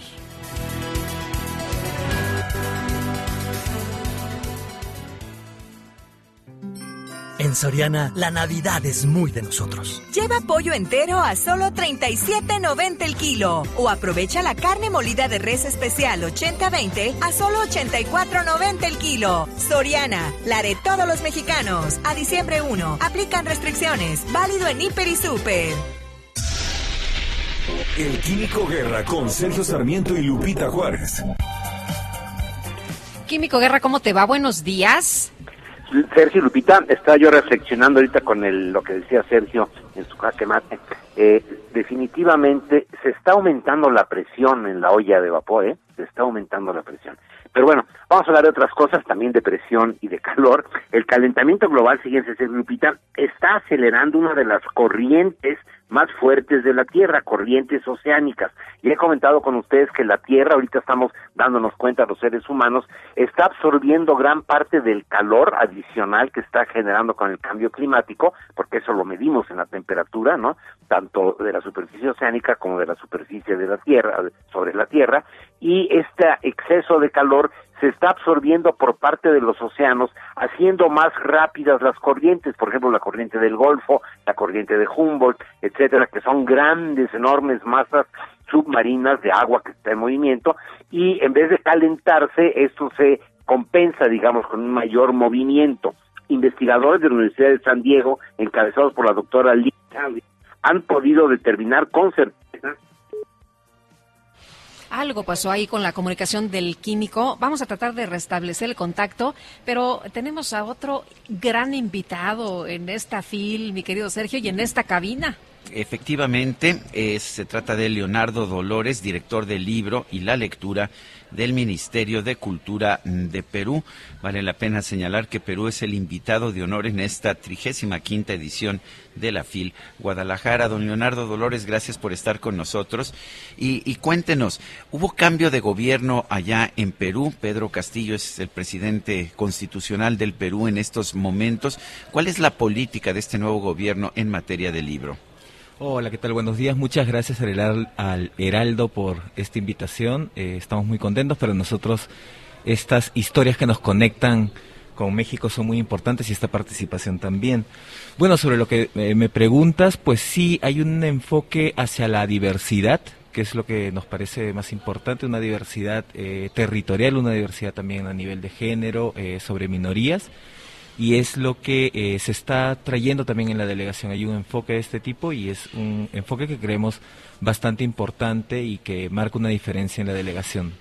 Eh, cuéntanos de esta delegación precisamente. Vienen eh, muchos escritores, vienen con muchos títulos de varias editoriales. esta riqueza que vienen a presentar, ¿cómo, ¿cómo se integró esta delegación?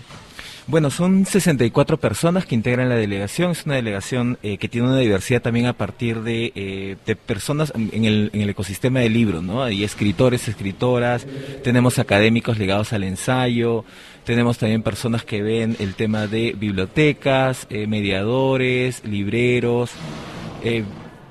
editores también. Entonces creo que es una, es una delegación bastante potente por ese lado muchas personas que eh, trabajan el tema de la tradición oral también, eh, a nivel de investigación, a nivel de mediación de esta, y, por supuesto, eh, todas representan las 26 regiones del país, ¿no? es eso, la mayoría pues está publicando, tienen un, un rol ahí bastante importante en, en el Perú respecto a esa escritura. Eh, hay toda una tradición cultural muy importante en Perú, pero usualmente desde fuera del país hemos visto nada más una literatura bastante restringida y restringida principalmente a Lima. ¿Está cambiando eso? Sí, sí hay un cambio. Igual es un cambio que todavía se está haciendo, es bastante lento. En las cifras nos dicen que todavía el 87% de la producción de libros se hace en Lima, o sea, es un, todavía es, un, es una cifra grande pero hay una hay un retroceso respecto a algunos años que en donde esa cifra estaba más o menos en el 96%. Entonces creemos que ahí pues hay cierto cambio. Eh, esperamos que esto continúe, por supuesto. Eh, todavía hay regiones en donde no hay tantas editoriales, por ejemplo, donde todavía eh, si una persona escribe se le va a complicar llegar a un circuito librero. Tenemos todavía pocas librerías, por ejemplo, y la distribución de estas también es centralizada.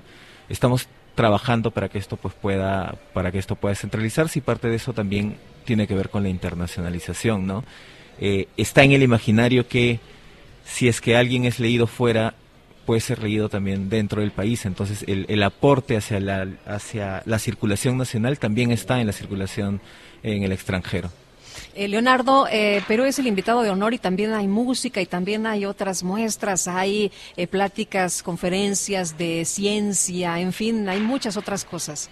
Sí, bueno, en, música tenemos nueve, nueve participaciones ahora en, en el Foro Phil. estuvimos ayer con Amaranto, hoy día toca Manuel Chaprado, mañana están los Mirlos, que prometen una gran fiesta, nos parece que seguro será un gran punto de reunión.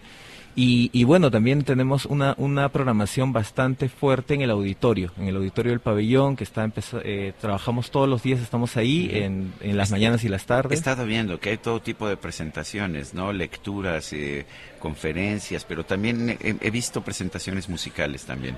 Sí, sí, sí, sí, hay presentaciones musicales muy pequeñas, por supuesto, de algunas personas que, que también manejan el tema música a nivel solistas y demás, y bueno, es ese tipo de presentaciones que se pueden dar en, el auditorio pequeño. Pues Leonardo Dolores, yo quiero agradecerte la presencia en este espacio. Eh, cada vez que voy a Perú me doy cuenta de que somos países muy similares. Estamos muy lejos geográficamente, pero culturalmente tenemos muchas cosas en común. Es un privilegio tenerte aquí. Muchas gracias, sí, eh, de acuerdo contigo, Sergio, estamos, son historias que se conectan, entonces creo que ese es, este nuestro lema hace justamente eso, ¿no? Nos, nos ayuda a, visibilizar esto, que, somos países que pueden empatizar muy bien, que somos muy similares, hemos vivido procesos históricos también bastante similares, tenemos muchas problemáticas y seguramente un buen futuro a pesar de esto. Leonardo Dolores, director del libro y la lectura del Ministerio de Cultura de Perú. Gracias por estar con nosotros. Muchas gracias. Muchas gracias. Buenos días. Y recuperamos ya al Químico Guerra. Químico estaba cerrando ya tu participación. Nos quedamos en la parte final, pero adelante. Bueno, les decía yo que se ha determinado que el calentamiento global está acelerando las corrientes, pero sobre todo la sureña corriente circumpolar antártica. Es la única corriente que circunnavega el planeta. Las otras comentaba yo la del Golfo, que va del Golfo de México hacia Inglaterra, la de Humboldt, ¿verdad? que viene de Perú precisamente hacia México y luego llega a Estados Unidos, pero la que le da la vuelta, digamos, al planeta es la corriente circumpolar antártida. El Antártico es la región del planeta, Sergio Lupita, que absorbe la mayor parte del calentamiento inducido por el ser humano. La doctora Tali analizó 20 años de datos usando mediciones por satélite de la altura de la superficie del mar y datos recogidos por la Red Mundial de Boyas Oceánicas llamada Argo para detectar una tendencia en la velocidad de la capa superior del Océano Antártico. Se define entonces claramente está aumentando la velocidad de las corrientes submarinas en el planeta como una respuesta al calentamiento global esto tiene consecuencias importantes, por ejemplo, en, lo que es el gradiente de temperatura entre las aguas cálidas y las aguas frías, que representa uno de los equilibrios en el planeta, sobre todo para la migración de peces, para la pesca, etcétera, se puede ver alterado con esto. Es importante, Sergio Lupita, ver cómo el planeta está respondiendo ante estas cuestiones del calentamiento global. Muy bien, muchas gracias, Químico. Muy buenos días. Buenos días. 8 con 42.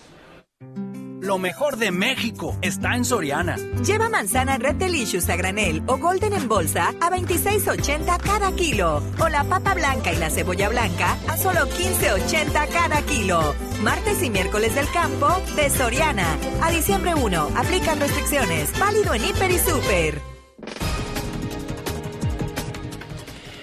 En la conferencia de prensa de esta mañana, la jefa de gobierno de la Ciudad de México, Claudia Sheinbaum, dio a conocer que todos los delitos del 2019 a la fecha han pasado de 169 a 99 diarios, lo que significa una reducción del 41%. Eh, esta es la evolución de la incidencia delictiva de los delitos de alto impacto, todos los delitos del 2019 a la fecha Hemos pasado de 169 delitos promedio diario a 99 delitos promedio diario, una reducción del 41%. El secretario de Salud, Jorge Alcocer, informó sobre la compra y distribución de medicamentos y de material de curación. Señaló que más de 80 millones de piezas han sido entregadas en todo el país. En cuanto a la distribución de medicamentos y de material de curación, 80 millones 174 mil 697 piezas han sido entregadas por los proveedores logísticos en 72 almacenes en las 32 entidades, como se ejemplifica en este mapa. La siguiente, de acuerdo a los operadores logísticos, se tienen otras 867 mil 494 piezas en tránsito de entrega. Por su parte, el subsecretario de Prevención y Promoción de la Salud, Hugo López Gatel, indicó que la gran preocupación mundial ante la variante Omicron del coronavirus es la distribución desigual de vacunas. Medidas como cancelaciones de viajes que son selectivas o cierres de fronteras. Ha habido mucha especulación, como lo anunciamos desde el fin de semana reciente, respecto a Omicron eh, todavía en los diarios nacionales vemos hoy una deformación directa de las declaraciones del director de la Organización Mundial de la Salud. Ayer hubo un informe especial de la organización señalando lo que puede significar para el mundo. El director de la OMS dijo que podría haber graves daños. Debe quedar muy claro a lo que se refiere. La gran preocupación mundial es la desigual distribución de vacunas. Hay regiones extensas del mundo que representan 70% de la población que tienen menos de 10% de cobertura vacunal. La vicecoordinadora del PAN en el Senado, Kenia López, denunció que el presidente López Obrador y el subsecretario de Salud, López Gatel, minimizan la importancia de la aparición de esta nueva variante de COVID-19. En Honduras, Xiomara Castro se coloca como la virtual ganadora de las elecciones presidenciales, con el 51.45% de las actas escrutadas. Castro se sitúa 20 puntos adelante de Nasri Asfura con el 53.61% y 33.89% de los votos respectivamente. Hombre araña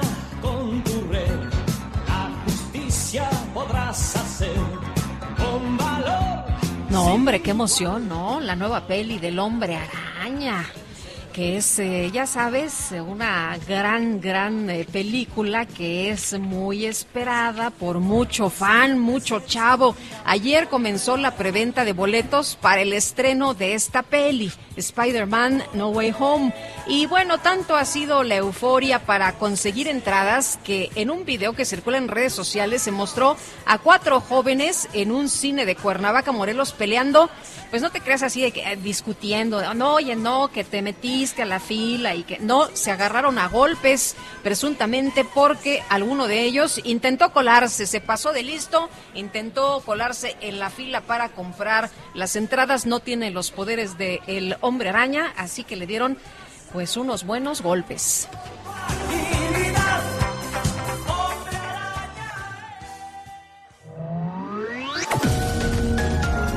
Para Sergio Sarmiento tu opinión es importante. Escríbele a Twitter en arroba Sergio Sarmiento.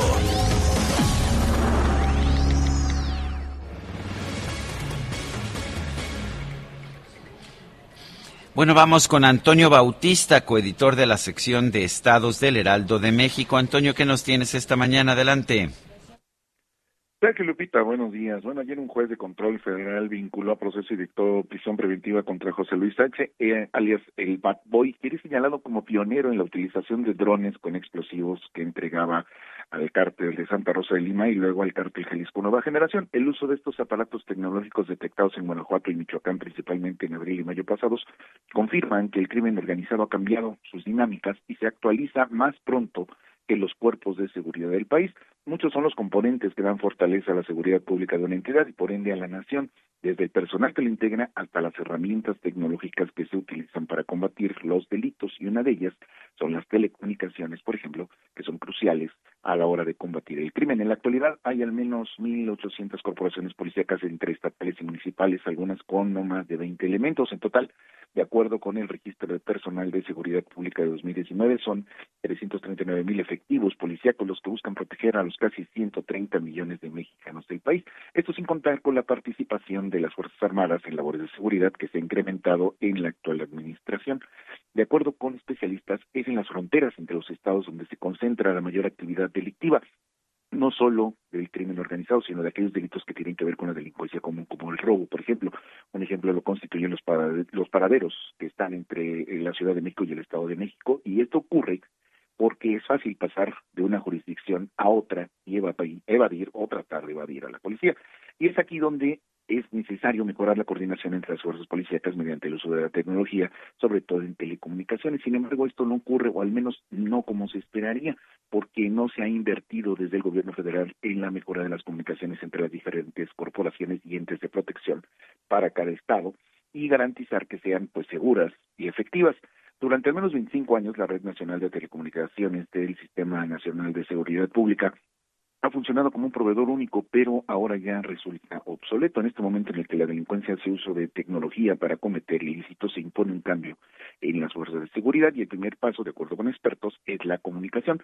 Las entidades se enfrentan restricciones presupuestales graves para lograrlo. Hay recortes en el presupuesto, como el Fortasec, por ejemplo, que se eliminó y que limitan este cambio. Aún así, hay entidades que han dado el primer paso antes que el gobierno federal para mejorar las telecomunicaciones entre las corporaciones. Al menos 300 municipios del país ya lo han hecho. De acuerdo con Teltronic, que es una empresa especializada y que ha desplegado sistemas de radio en estos municipios para incrementar las funcionalidades de seguridad en las comunicaciones. Uno de ellos es Santa Catarina, por ejemplo, Nuevo León, donde eh, 50 elementos hacen uso de un sistema de comunicaciones TETRA que ya permite una coordinación para combatir el crimen de manera más eficiente eh, y pues segura. Pero el cambio a nivel nacional tiene que ver desde el gobierno federal para aprovechar las nuevas tecnologías y esperar, aspirar pues a un nuevo modelo policiaco. Pero Sergio Lupita, pues no se ve que pueda ocurrir en el corto plazo. Gracias, Antonio Bautista, coeditor de la sección de Estados del Heraldo de México. Bueno, y está con nosotros aquí en esta cabina Mayeli Mariscal. Qué gusto poder saludarte, Mayeli, aquí el día de hoy. En vivo y en directo. En vivo y en directo. ¿Cómo estás? Muy bien, Sergio Lupita. Pues bienvenidos acá a Guadalajara, la FIL, que estamos transmitiendo desde nuestro stand de esta FIL 2021. Y eh, pues bueno, me gustaría compartirles ya el corte que se está haciendo sobre esta consulta ciudadana para eh, que los jaliscienses opinemos, opinen, quien está interesado en participar, sobre eh, si es necesario el revisar este pacto fiscal con la federación, sobre todo, pues de manera reiterada, el gobernador Enrique Alfaro Ramírez ha venido exponiendo los motivos para llevar a cabo esta consulta, principalmente que, bueno, los impuestos que envía Jalisco, así como otras entidades, no se le retribuyen de manera, eh, pues, dice él, justa, por eso también el hashtag trato justo que emprende acompañado de esta consulta. Y bueno, hasta el corte del día de ayer a las 10 de la noche iban 140.610 opiniones recibidas. Hay que recordar que también están participando niños, niños, adolescentes a partir de 7 años hasta 17 años, lo cual no va, no va a ser válido eh, su voto, pero bueno, es un ejercicio también para fomentar la participación. Oye, el, el, gobernador presumía el día de ayer, ¿no? En sus redes sociales la, la participación, el número, el número de, de firmas que se tenían hasta eh, ese momento. Así es, y sobre todo que es el primer fin de semana. Eh, hay que recordar que, bueno, cada fin de semana hasta el próximo 19 de diciembre se van a estar recorriendo los 125 municipios del estado. en la zona metropolitana, pues de manera permanente hay estos módulos los fines de semana en donde pues se pueden acercar, pueden votar. Y los incidentes que se reportaron en este primer fin de semana en Teocaltiche, la plaza principal, en donde se instaló uno de estos módulos, se acercaron algunas personas armadas a preguntar qué es lo que estaba sucediendo, el porqué de la presencia de, estas personas. Y bueno, ya una vez que les, eh, les explicaron de esta consulta, lo único que les recomendaron fue que no permanecieran hasta muy tarde. Entonces, pues bueno, ahí estuvieron también ya después resguardados por em, elementos eh, de la Secretaría de Seguridad Pública. En Guadalajara hubo la explosión de un petardo ahí en Plaza Universidad, en donde se encontraban también realizando este pues este ejercicio de consulta. No pasó a mayores, pero bueno, el susto, el, el sonido, ¿no? El estruendo de este petardo, pues sí alertó a los que estaban ahí. De ahí no pasó. Los demás fueron incidentes menores en donde pues no les alcanzaba la extensión para conectar la urna electrónica, eh, detalles, digamos, de logística, eh, operativos. Y pues bueno, la el próximo fin de semana se va, se estarán instalando también, eh, pues el 4 y 5 de diciembre, el sábado en la región sur, región Lagunas, en el área metropolitana y el domingo en la región Sierra de Amula, región Valles, región Centro y, repito, el área metropolitana. Así es que, pues esta consulta ciudadana se mantiene hasta el 19 de diciembre en los diferentes eh, municipios de Jalisco. Muy bien, pues Mayeli Mariscal, muchas gracias por esta información pues un gusto tenerlos acá en Guadalajara y sobre todo en FIL eh, este 2021 que pues no se había llevado a cabo, así es que pues es una fiesta de los libros y tener acá nuestro stand para que nos visiten también. Gracias Mayeli Mariscal, son las 8 de la mañana con 54 minutos. Nuestro número para que nos mande usted un mensaje de WhatsApp 55 2010 96 47. Regresamos.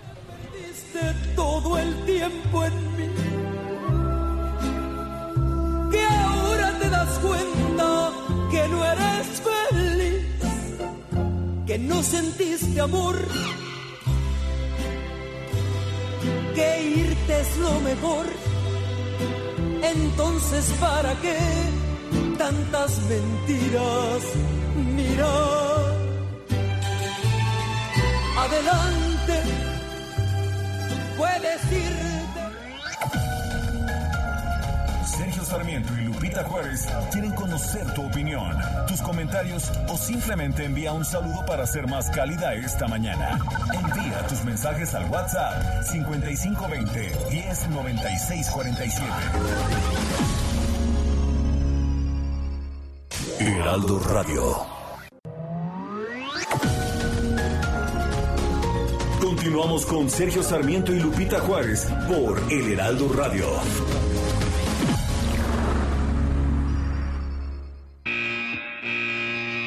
Los domis de choque revelan el daño que puedes sufrir al chocar en un auto.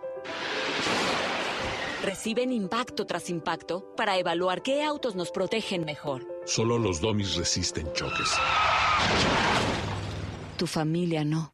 ¿Sabías que en México se vendieron más de un millón y medio de autos de baja seguridad entre 2015 y 2020. Con autos más seguros y mejor información para los consumidores, se evitarían más de 5.000 muertes cada año. Exijamos autos más seguros para México. Infórmate en www.quetanseguroestuauto.org.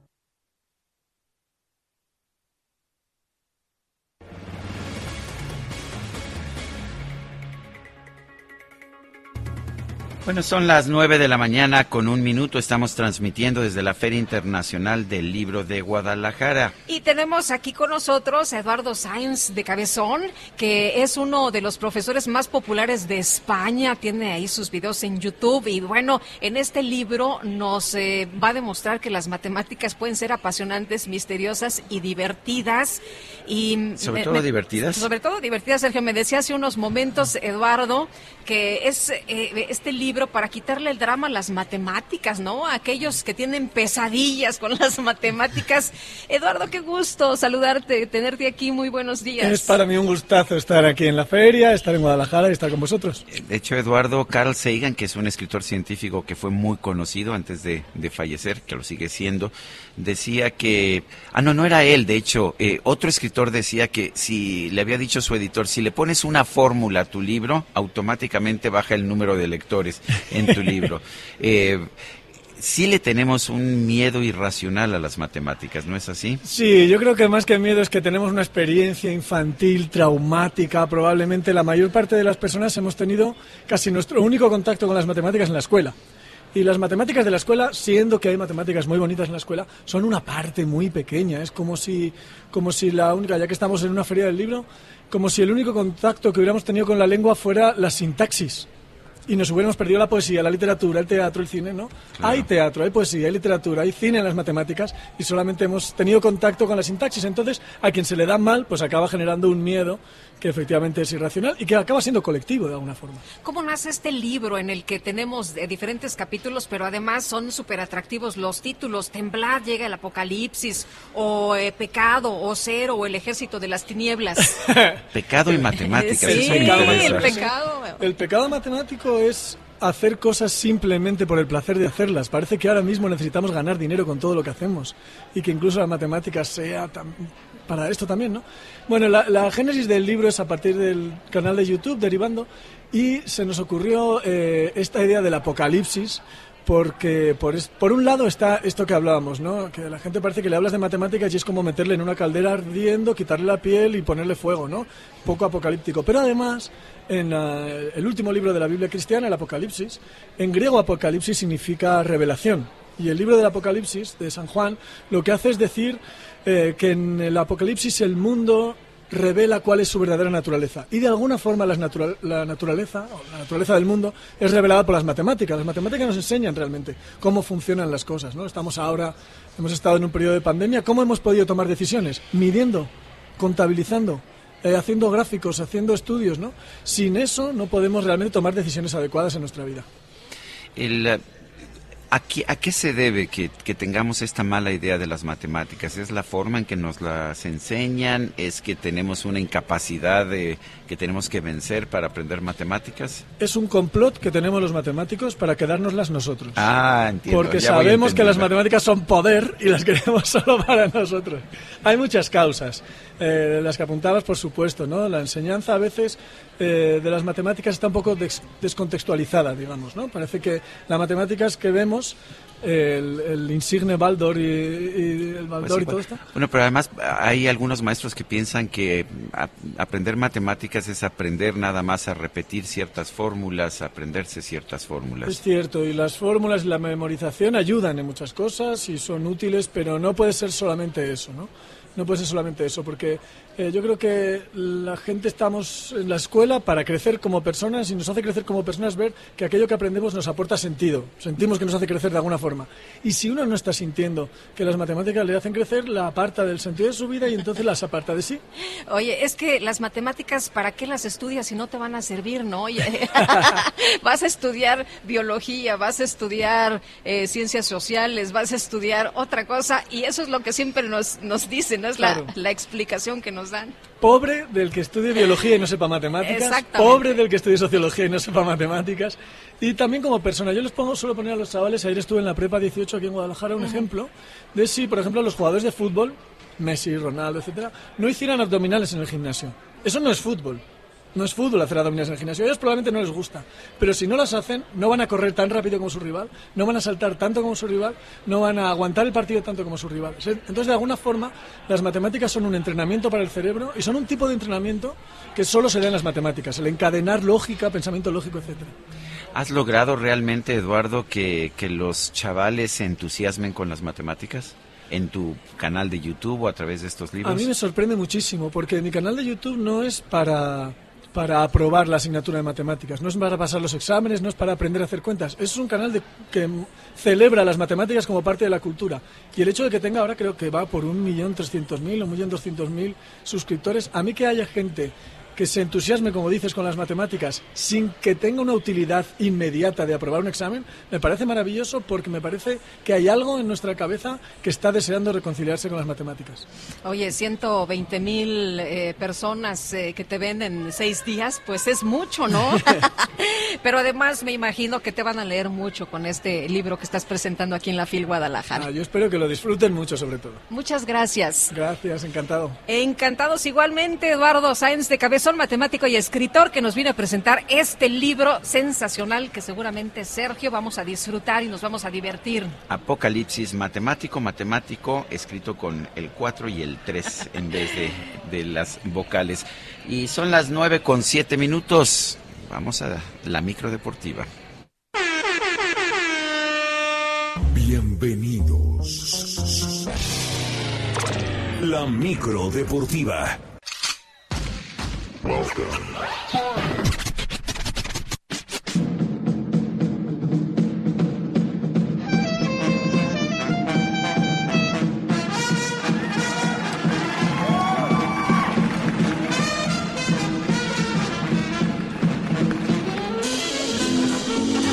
Oye, pues qué buena presentación para Julio Romero. Se me hace que ya cayó el billete, ¿no? Se me hace que ahí ya el DJ Kike ya le dieron Ya- ya por le ahí dieron una su feria. quincena, ¿verdad?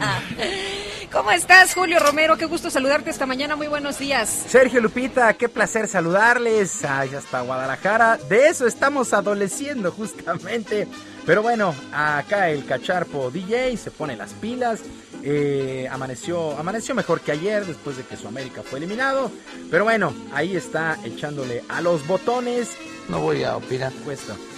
Bueno, oigan, el argentino Lionel Messi, Lionel Messi ganó por séptima ocasión el Balón de Oro, premio que entrega la revista France Football en medio de la polémica. La llamada Pulga superó en las votaciones al polaco Robert Lewandowski de este equipo el Bayern Múnich y al italiano Jorginho del Chelsea. Prácticamente el premio lo ganó luego de su actuación con su ex equipo el Barcelona allá en España donde consiguió el Pichichi, pero sobre todo por lo que hizo este año con su selección con Argentina tras ganar la Copa América, primer título del albiceleste en 28 años. Escuchamos a Lionel Messi después de esta polémica decisión.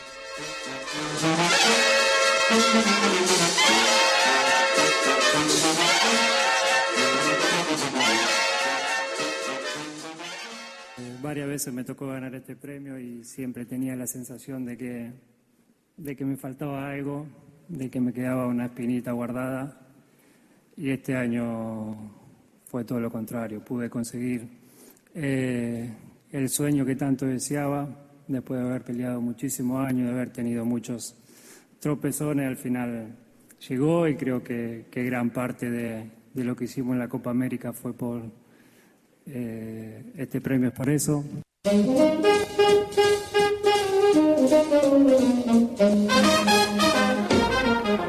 Bueno, pues ahí Messi dedicando este balón de oro a sus compañeros en la albiceleste, en la selección. También reconoció a Lewandowski y a Jorginho y a sus ex compañeros en el Barcelona y ahora los del Paris Saint Germain. Bueno, dicen que tenía que haberlo ganado cualquiera de estos dos o Mohamed Salah de Liverpool, pero pues la decisión recayó en este jugador argentino. Todo listo para las semifinales de la liguilla del torneo Grita México del fútbol mexicano. Se dieron a conocer las fechas y horarios para este miércoles a las 9 de la noche en el Estadio Universitario. Los Tigres de la U de Nuevo León estarán enfrentando justamente a los Esmeraldas de León. La vuelta para el sábado a las 9 de la noche en el Nou Camp. León contra Tigres. La otra llave el jueves a las 9 de la noche en Ciudad Universitaria. Los Pumas estarán recibiendo la visita de los rojinegros del Atlas que tras la eliminación del América quedan como los mejores ubicados en la tabla general. La vuelta será el domingo en el Jalisco. Atlas contra Pumas a las 7 de la noche. Por cierto, por cierto, continúan las consecuencias luego de que han sido pues el repechaje y los cuartos de final de la presente liguilla. La directiva del Toluca anunció el cese de Hernán Cristante como su entrenador luego de un exhaustivo análisis de lo que ha sido el año futbolístico. y de tal manera pues el club agradeció a Cristante por su entrega, pero ha considerado que su proceso llegó a su fin. Toluca fue eliminado justamente en el repechaje por los Pumas. Mientras que muchos, muchos seguidores del América también siguen molestos luego de perder el fin de semana ante los Pumas tras ser líderes en el torneo regular. Uno de los símbolos del conjunto de Cuapa, como Cuauhtémoc Blanco, fue contundente al asegurar que el técnico Santiago Solari se tiene que ir del América.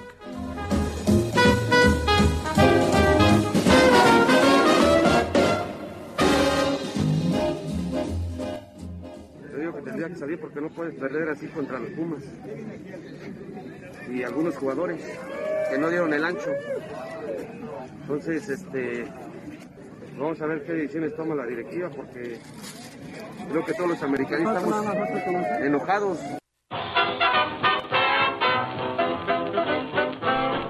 Bueno, el gobernador y examericanista Cuauhtémoc Blanco está enojado por la forma en que se perdió el juego contra los Pumas de la universidad el pasado sábado en la cancha del Estadio Azteca. Eh, pues seguirá el análisis de lo que sucederá al interior del conjunto en América. Bueno, lunes por la noche en el fútbol americano de la NFL cerraron ya 12 semanas y en un buen juego los Pieles Rojas de Washington, bueno, no los Pieles Rojas, el Washington Football Team, el Washington Football Team, la costumbre, venció 17 a 15 a los Halcones Marinos de Seattle con una buena actuación de su mariscal de campo Taylor Henneke, que lanzó 223 yardas, una anotación, aunque lo interceptaron en una ocasión, mientras que Russell Wilson, Russell Wilson está lejos de ese Wilson que conocimos hace unos cuantos años, 247 yardas y dos pases a las diagonales, pero perdieron estos halcones marinos de Seattle, que ahora dejan su récord en tres triunfos y ocho descalabros, mientras que los Pieles Rojas, pues ahí están, todavía con récord perdedor, pero pues ahí están en la pelea, cinco triunfos y seis descalabros, este Washington Football Team. Cerraron ya 12 semanas en la NFL, triunfo de Washington. Y la selección mexicana de básquetbol sorprendió a su similar de los Estados Unidos 97-88 dentro del grupo D del torneo clasificatorio FIBA Américas rumbo al Mundial del 2023 y en duelo que se disputó en el gimnasio del Auditorio Universitario de Chihuahua, la quinteta que dirige Omar Quintero contó con buenas actuaciones de Paul Stoll y de Gabriel Girón que llegaron motivados tras ganar el título con fuerza regia en la Liga Nacional de Básquetbol Profesional. Por su parte, el equipo estadounidense, pues que no contó con sus mejores jugadores de la NBA ni la Liga de Desarrollo, llegó como campeón olímpico y mundial. Con este resultado, México está en la cima del sector, dos triunfos sin derrota. Estados Unidos se puso un triunfo y un descalabro. Sergio Lupita, amigos de la auditoria, la información deportiva este martes, que es un extraordinario día. Yo les mando un abrazo a la distancia. Gracias, querido Julio. Buenos días. Buenos días.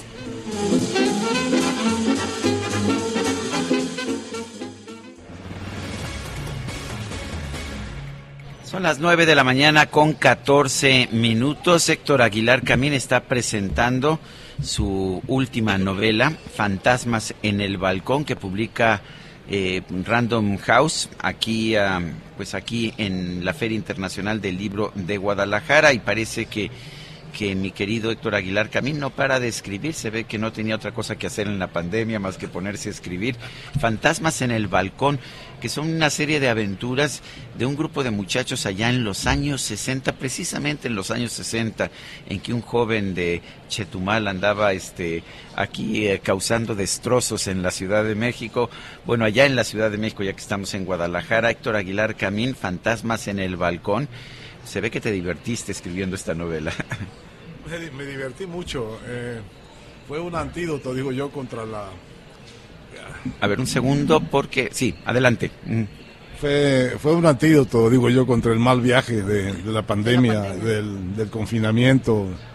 Y conforme se iba haciendo claro que íbamos a tardar en poder salir normalmente, pues me fue entrando una especie como de, agobio. y y la necesidad de una salida, de una, de una intemperie. Entonces, pues me la encontré en las aventuras de estos, eh, de estos personajes. Yo había escrito, yo había escrito un relato en el año 78 con estos mismos personajes, que era la historia de una golpiza gratuita, que empieza en nada y se vuelve una cosa épica de, de, violencia.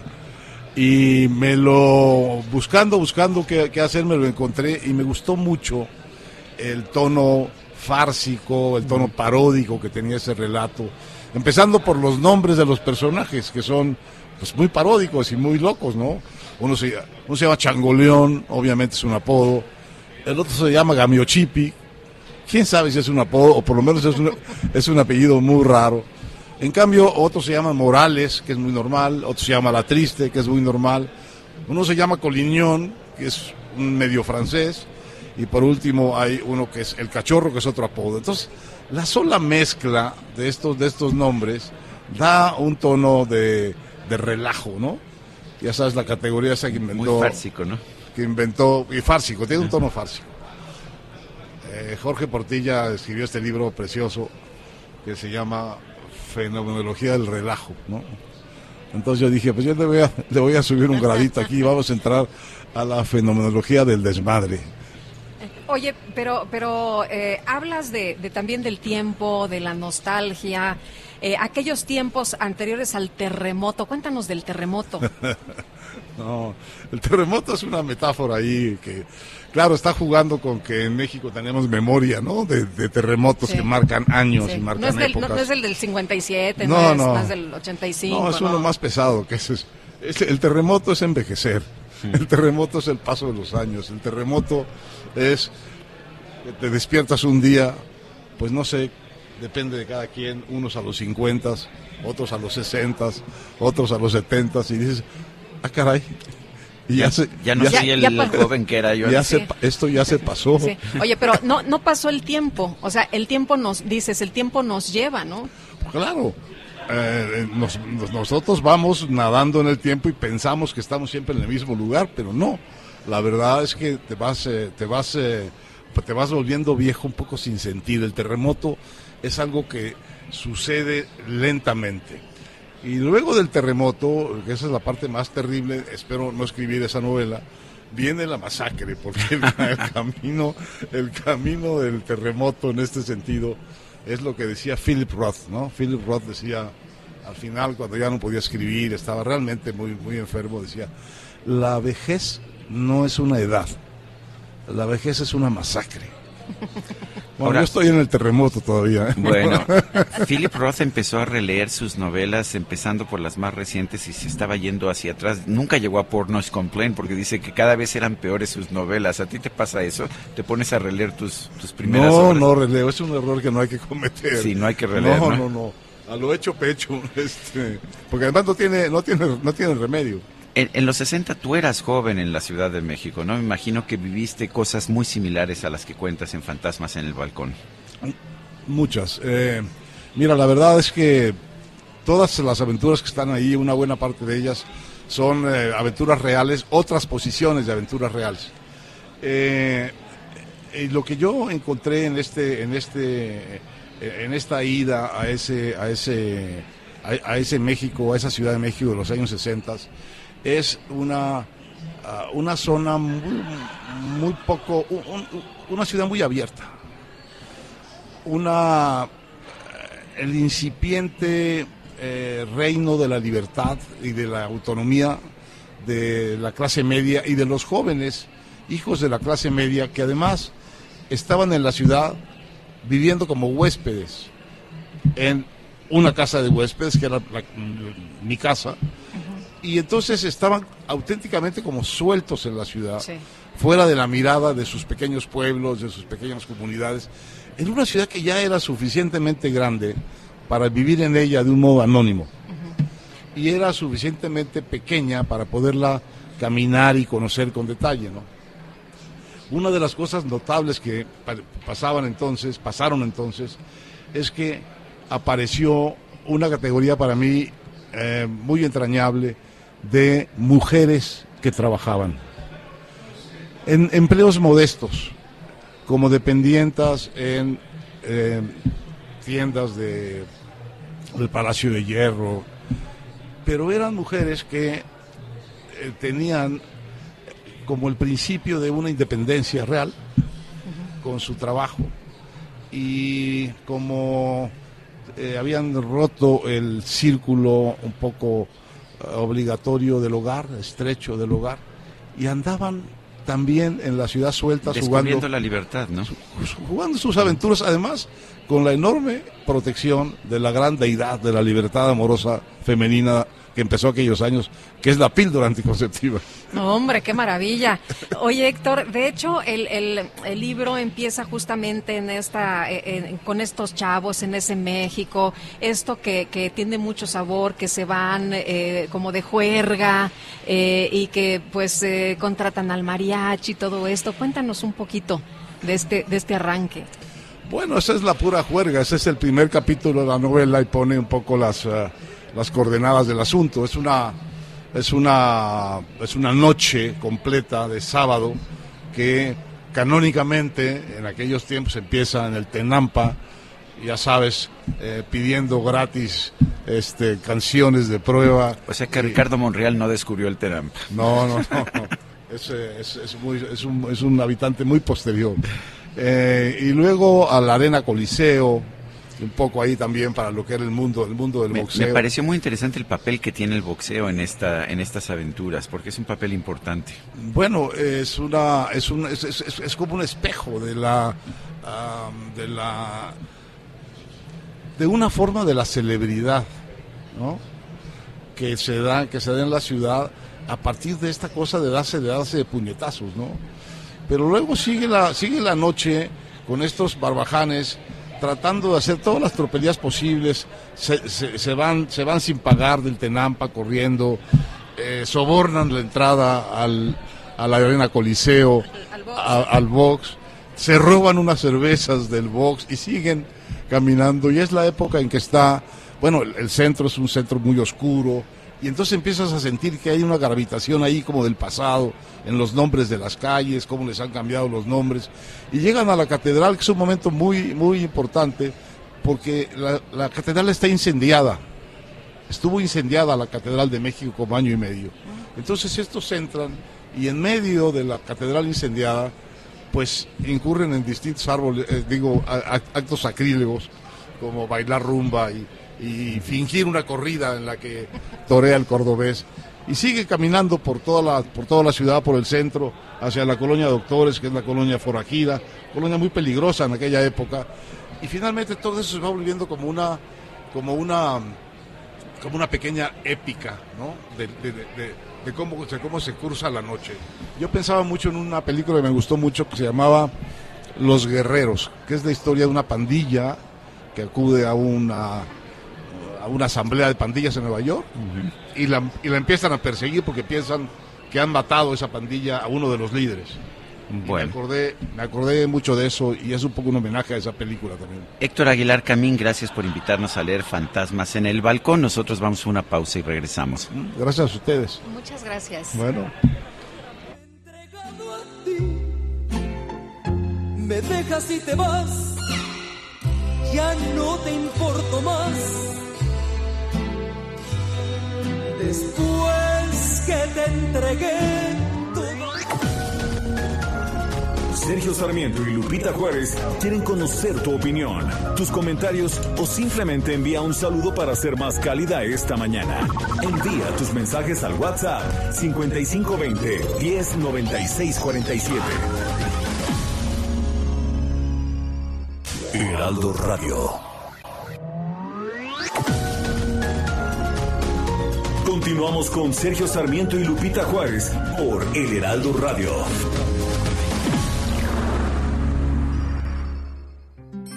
En Soriana, la Navidad es muy de nosotros. Lleva pollo entero a solo 37.90 el kilo. O aprovecha la carne molida de res especial 80-20 a solo 84.90 el kilo. Soriana, la de todos los mexicanos. A diciembre 1, aplican restricciones. Válido en Hiper y Super. ¿Qué rayos me pasa a mí? Que quiero llorar gritando. Maldito sea tu amor. ¿Cómo te estoy adorando? Qué suerte me cargo yo. Quisiera no haber nacido. Porque Estamos escuchando a Lucha Villa, quien nació, quien nació un día como hoy de 1936. Ah, qué canción. ¿Te gusta? pues está ruda, ¿no? que me ruda. lleve el diablo. ¿Qué diablos me pasa a mí, hombre? ¿Por qué te conocí? bueno. Si te perdono, ¿pa' qué? Si te maldigo, ¿qué gano? Mejor tú sigue feliz. Tenemos mensajes de nuestro público. Tú sigue feliz y a mí que me lleve el diablo. Bueno, pues dejemos la sufridera un momento y vámonos, vámonos con los mensajes. Nos dice la una persona en el auditorio. Buen día, Sergio Lupita. Con la imposición en el CIDE, en este maratón llamado México, avanza la ignorancia, alto al autoritarismo, investigadores, profesores, estudiantes y administrativos del Colmex, CONACIT, UNAM, Politécnico, intelectuales y defensores de la libertad. Pongamos un alto al autoritarismo, es lo que dice Abraham Álvarez de la Gustavo Amadero. Dice otra persona, años importantes para destruir y dividir. Qué pena, por cierto. Reunión en el Zócalo con Omicron al asedio. El chiste es ir contra la corriente. AMLO, COVID-19, saludos. No nos pone su Y nombre. por cierto que ya dijo el presidente, ¿no? Si quieren ir, bienvenidos. El que quiera usar cubrebocas, que lo use. El que no, pues no. ¿Qué te parece? ¿Qué le parece? Bueno, y nos dice Antonio S. Buenos días, López Gatel debería tener vergüenza después de sus fallidos pronósticos. ¡Qué bárbaro! Eh, dice, muertos, recuerden que tenemos pues eh, muchos muertos. Callado esconde mejor su ineptitud. Son las 9 de la mañana con 33 minutos. GastroLab. Historia, recetas, materia prima y un sinfín de cosas que a todos nos interesan.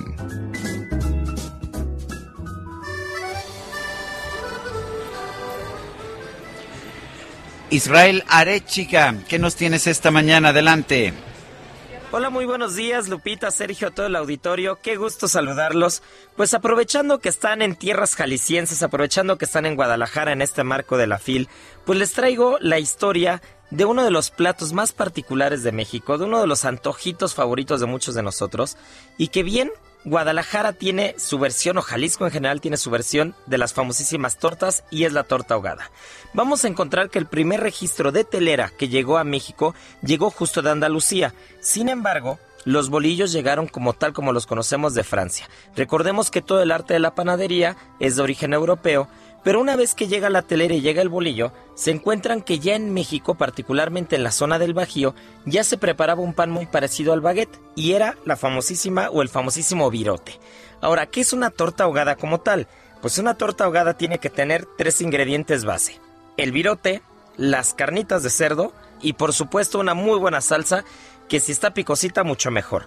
Ahora, cuando hablamos de las tortas en la Ciudad de México, por ejemplo, se dice que en 1892 había un puesto en la calle en Motolinia, en el centro histórico, y según la tradición oral y periodística, es de donde se parten las tortas como la conocemos al día de hoy en México.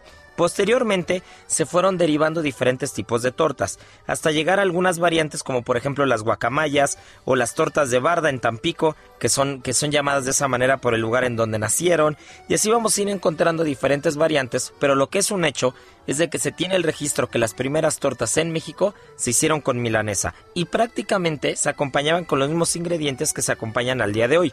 Lo mismo puede ser queso, puede ser lechuga, puede ser jitomate, frijoles, incluso crema en algunos lugares. Y bueno, pues al día de hoy las tortas llegaron para quedarse dentro de la gastronomía mexicana y entre, las, entre los datos curiosos que vamos a tener también es que hay quien decía que la primera torta en la historia la hizo Leonardo da Vinci, ya que quería consentir a su mecenas y entonces primeramente puso dos trozos de carne con un pan en medio y después se dio cuenta que no, que eran mejor dos panes afuera y un trozo de carne al centro.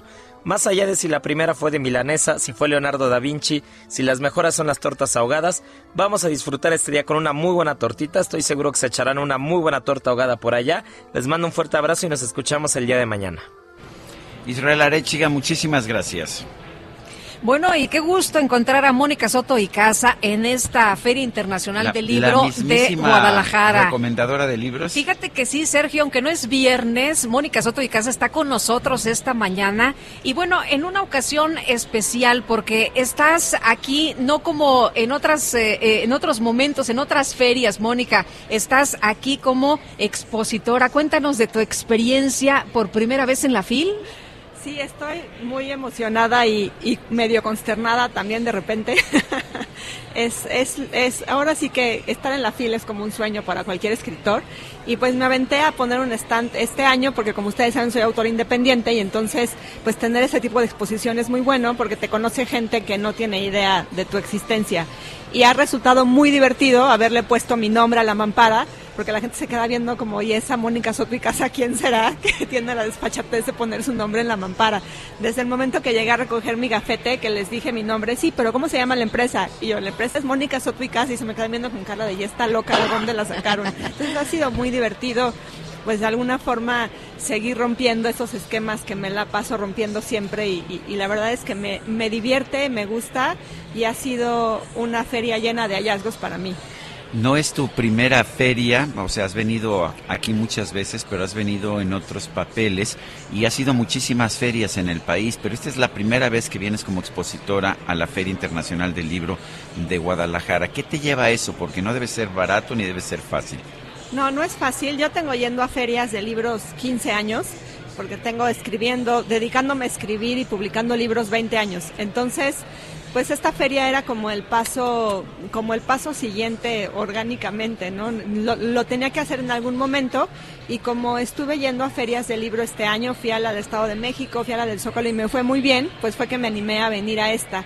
Es, es también parte de un experimento. Mucho de mi trabajo en la literatura y en la promoción de libros ha sido experimentar todo el tiempo. Me la paso haciendo experimentos y este es uno más.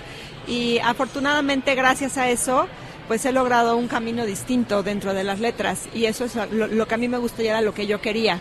Siempre percibí de, tan inconformes a escritores, editores, a, distribuidores, a, todo el mundo que dije, yo necesito buscar un camino distinto, porque si, todo el mundo es tan infeliz, pues ¿para qué demonios voy a seguir el mismo? Mónica, eh, cuéntanos un poco de la experiencia de esta cercanía en una feria tan grande y tan importante como esta con la gente, con los lectores estar enfrente de los lectores es lo mejor que te puede pasar. Hay mucho esta idea de que el escritor es como alguien que está en, el limbo o está en, pues ahora sí que en su pedestal. Sí, alguien lejano. Eh, alguien lejano. Y entonces estar en el stand, a mí me encanta, de repente me medio escondo y entonces escucho la risa de la gente, escucho las expresiones, el mira qué padre, mira qué bonito, y esto qué será, escucho las expresiones y eso me emociona mucho porque la, retroalimentación que te da la gente te hace crecer muchísimo y te enriquece como autor absolutamente. Entonces tener esta cercanía te ayuda a saber que vas por buen camino o qué puedes cambiar o cómo, si está funcionando o no. Para mí es la mejor forma. La vida de una editora independiente es complicada. No solamente escribes tus propios libros, sino que publicas tus propios libros. Tienes un libro sobre cómo publicar libros de forma independiente.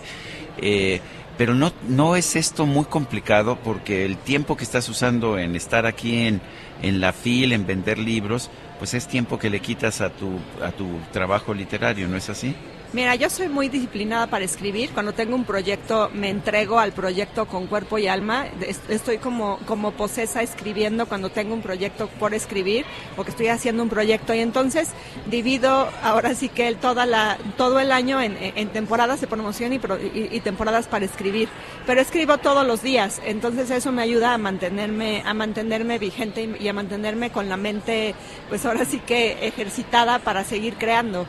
Todo el tiempo, cuando cuando tú escribes todo el tiempo estás escribiendo, estás sentada en algún lugar y estás escribiendo, estás teniendo una conversación con alguien y estás escribiendo, todo el tiempo escribes, no, no lo dejas de hacer y todo se va almacenando en el disco duro del cerebro y llega el momento en que te sientas y lo llevas a cabo. Entonces, por eso todo el tiempo escribo aunque esté promocionando todo, ¿no? Muy bien, pues, pues Mónica, oye, veo que traes aquí un, libro, Tacones, Orgasmos y un Funeral. Sí, trae, les traje Tacones, Orgasmos y un Funeral porque es el libro que más he estado vendiendo en todas las ferias y aquí también. De hecho, nos quedan, ya me quedan pocos ejemplares. Así que si nos están escuchando amigos de Guadalajara, ¿cuál es el stand? Es el stand HH26 del área internacional.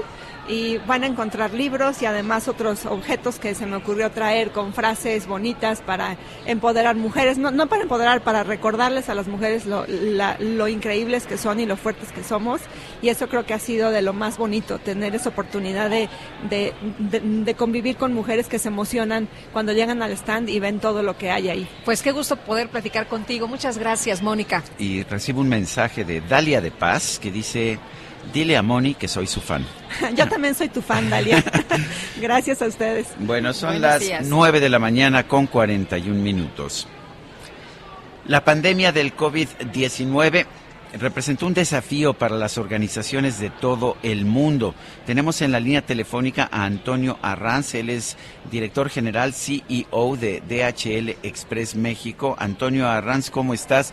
Y, y cuéntanos, eh, ¿cómo ha cambiado el mundo eh, precisamente con la pandemia y qué tan importantes se han vuelto las ah, empresas de paquetería o las empresas de logística como DHL? Hola Lupita, Sergio, me da mucho Hola, qué gusto, saludarlos. ¿qué tal? Oye, bueno, pues mira, el mundo ha cambiado drásticamente. Eh, creo que todo el mundo ha visto que la gente se está preguntando por qué trabajo en un sitio, ¿no? O sea, por qué, cuál es mi propósito, por qué estoy aquí. Y eso está pasando, es un, tema que está pasando a nivel mundial fuertemente. Y obviamente también en México sucedió de que pues viene la pandemia y la gente dice, oye, pues yo qué, yo, yo qué hago aquí, ¿Qué, de qué se trata, estoy poniéndome en riesgo, salgo a trabajar, estoy en riesgo, ¿qué hago? Y lo que nos dimos cuenta que más eh, que nunca la gente necesitaba propósito, saber por qué estaba.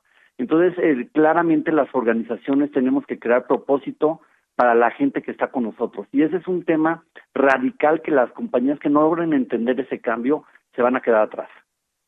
DHL ha sido muy importante en esta época de, la pandemia, pero estamos transmitiendo desde la Feria Internacional del Libro. ¿Y qué tan eh, eh, importante fue DHL para los mexicanos? Creo que mucho y para personas en el mundo entero por esta entrega de, de libros precisamente, ¿no? Así es, bueno, vendimos libros, rompecabezas, todo lo que había de, de ocio, creo que entregamos cientos y cientos y cientos de miles de, de paquetes porque la gente tenía que, ya no salía, ¿no? Entonces tenía que, que hacer algo en su casa, gracias a Dios los libros es algo que nos encanta entregar porque es cultura, es cultura y la cultura ayuda a crecer al mundo. Entonces, parte de, de eso, y ahorita estamos muy enfocados en, en crearla, volver a hacer que la cadena de suministro vuelva a estar en, en su lugar correcto. Y pero bueno, ya ven, ya vienen las nuevas variantes, entonces todo esto sigue trayendo mucha diversidad. Y lo importante es que tengamos empleados motivados. Siempre decimos, un empleado motivado te va a entregar mucho más, va, a hacer que la compañía crezca. ¿no? O sea, creo que las eh, compañías tienen que entender ese gran cambio en el siglo XXI y nosotros eh, dos años seguidos hemos sido mejor lugar para trabajar, eh, cuarto también para las mujeres, para el primer lugar para mujeres y cuarto en diversidad.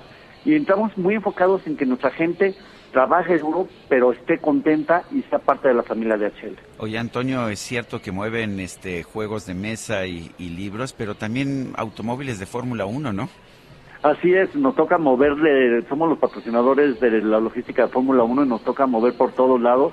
Es, es un, eh, tenemos 30 gentes dedicadas a ese proceso, una cosa increíble, que viajan por todos los por todos los eh, lugares donde se compite, van viajando con las escuderías para asegurarse que todo funcione y somos súper orgullosos patrocinadores porque la verdad no hay más complejidad que entregar un coche de Fórmula 1 en, en el mundo. Bueno, espero que le cuides los alerones al checo. Gracias, Sí, no, Antonio. no vaya a pasar nada. Le, le mando un, abra- un abrazote por allá. Muchas gracias. Hasta luego, Antonio. Muy buenos días. Antonio Arranz. Pues sí, qué o- padre, ¿no? Recibir estos paquetes de libros que dices, ah, DHL ya llegó con mis libros, qué Pues sí. emoción. Bueno, y si le quieren entregar en mi casa, ahorita les doy la dirección, un, ¿Un, un- un auto? pues un Red Bull de Fórmula 1 con mucho ay, ay. Bueno, son las 9 de la mañana con 45 minutos. Vamos a un resumen de la información más importante que se ha generado esta mañana. El presidente Andrés Manuel López Obrador anunció este martes que su gobierno está estudiando aplicar pronto una dosis de refuerzo de la vacuna contra el COVID-19 para adultos mayores. Se va a continuar con la vacuna a jóvenes.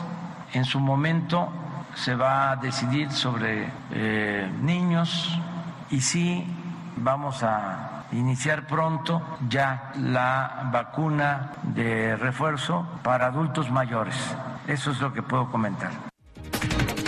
El presidente informó que la vacuna patria continúa avanzando, expresó estar optimista y confiar en que ya esté lista para el próximo año. Acerca de la vacuna patria van avanzando, ese es el informe que tenemos de CONACIT, de la doctora María Elena Álvarez Ulla. En la primera etapa son buenos los resultados, pero prefiero que ella sea la que informe. Yo estoy optimista y creo que vamos a poder tener ya esa vacuna para el año próximo. Ya la vacuna eh, hecha en México, la vacuna patria. Previo al meeting que prepara el presidente López Obrador en el Zócalo de la Ciudad de México, la jefa de gobierno Claudia Sheinbaum afirmó que los recientes eventos masivos realizados en la capital no han provocado que se incrementen los contagios de COVID-19. El secretario general de la Organización de las Naciones Unidas, Antonio Guterres, reconoció que está muy preocupado por el aislamiento que ha sufrido el sur de África tras la aparición de la variante Omicron. Hello, darkness, my old friend. I've come to talk with you again. Because a vision softly. Bueno, pues en Corea del Sur finalmente se ha regresado a los conciertos presenciales. Sin embargo, con la finalidad de evitar la propagación del coronavirus, los asistentes no pueden cantar ni gritar mientras ven a sus artistas favoritos. Además de ello, los espectadores deben llevar necesariamente mascarilla y sin excepción contar con distancia social. O sea que son los sonidos del silencio, ¿verdad? Sí. Oye, pues que se vengan al Zócalo, ¿no? Acá si quieren usar cubrebocas, pueden Sí. usar, si no quieren, no pueden usar. El día de mañana pueden estar ahí unos junto a otros, Hacer lo que quieran, un sí. poco diferente.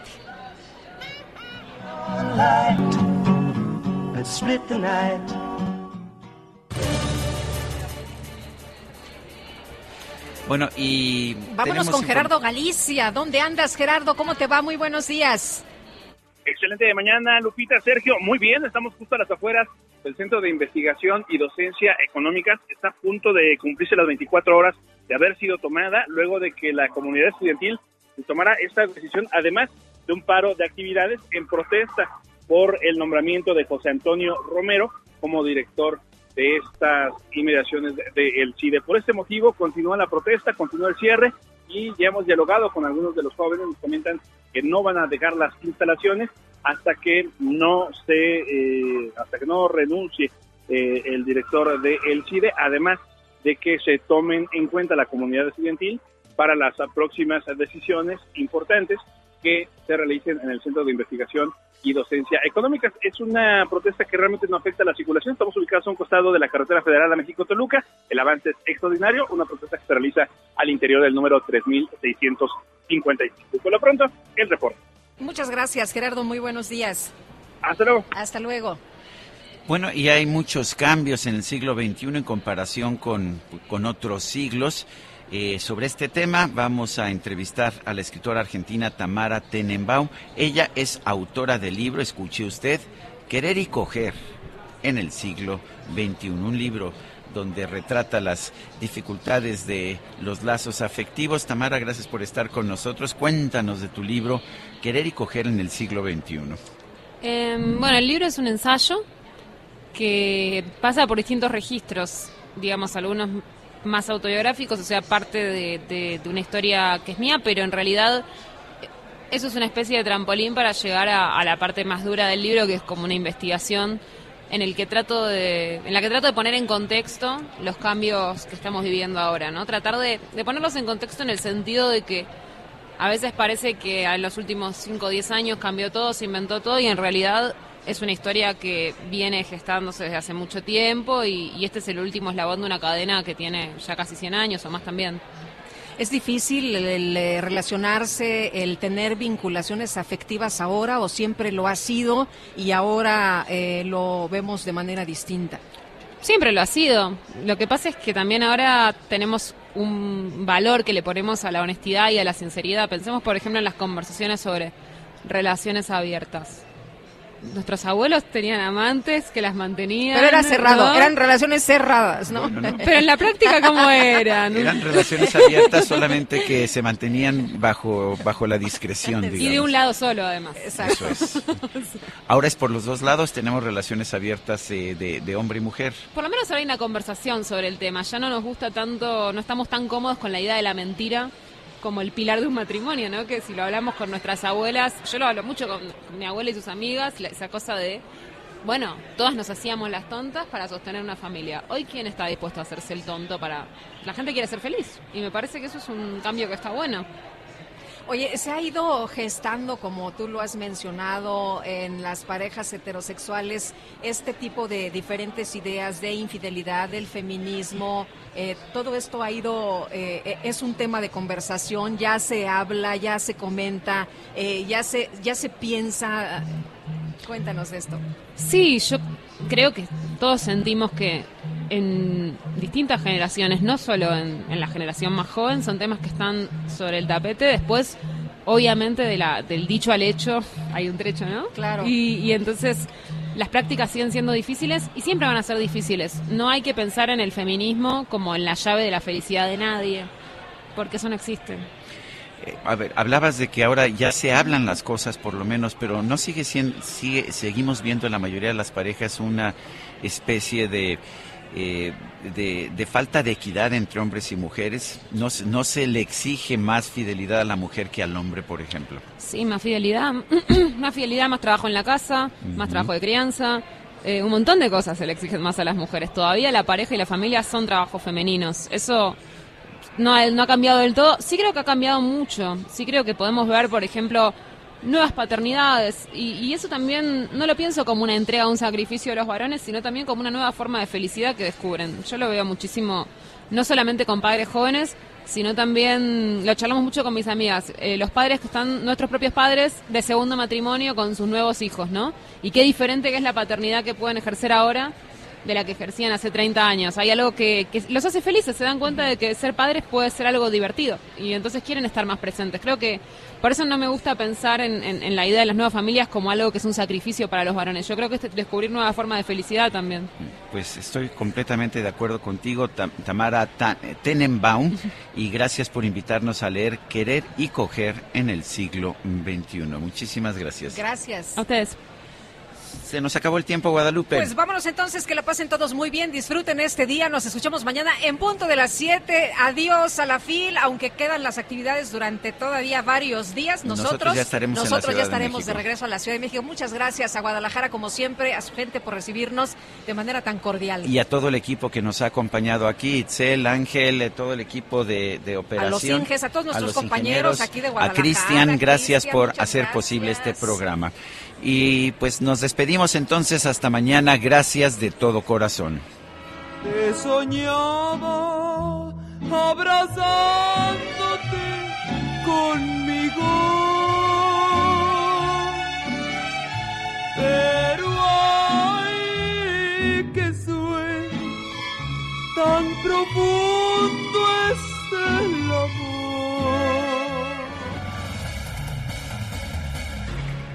Heraldo Media Group presentó Sergio Sarmiento y Lupita Juárez por El Heraldo Radio.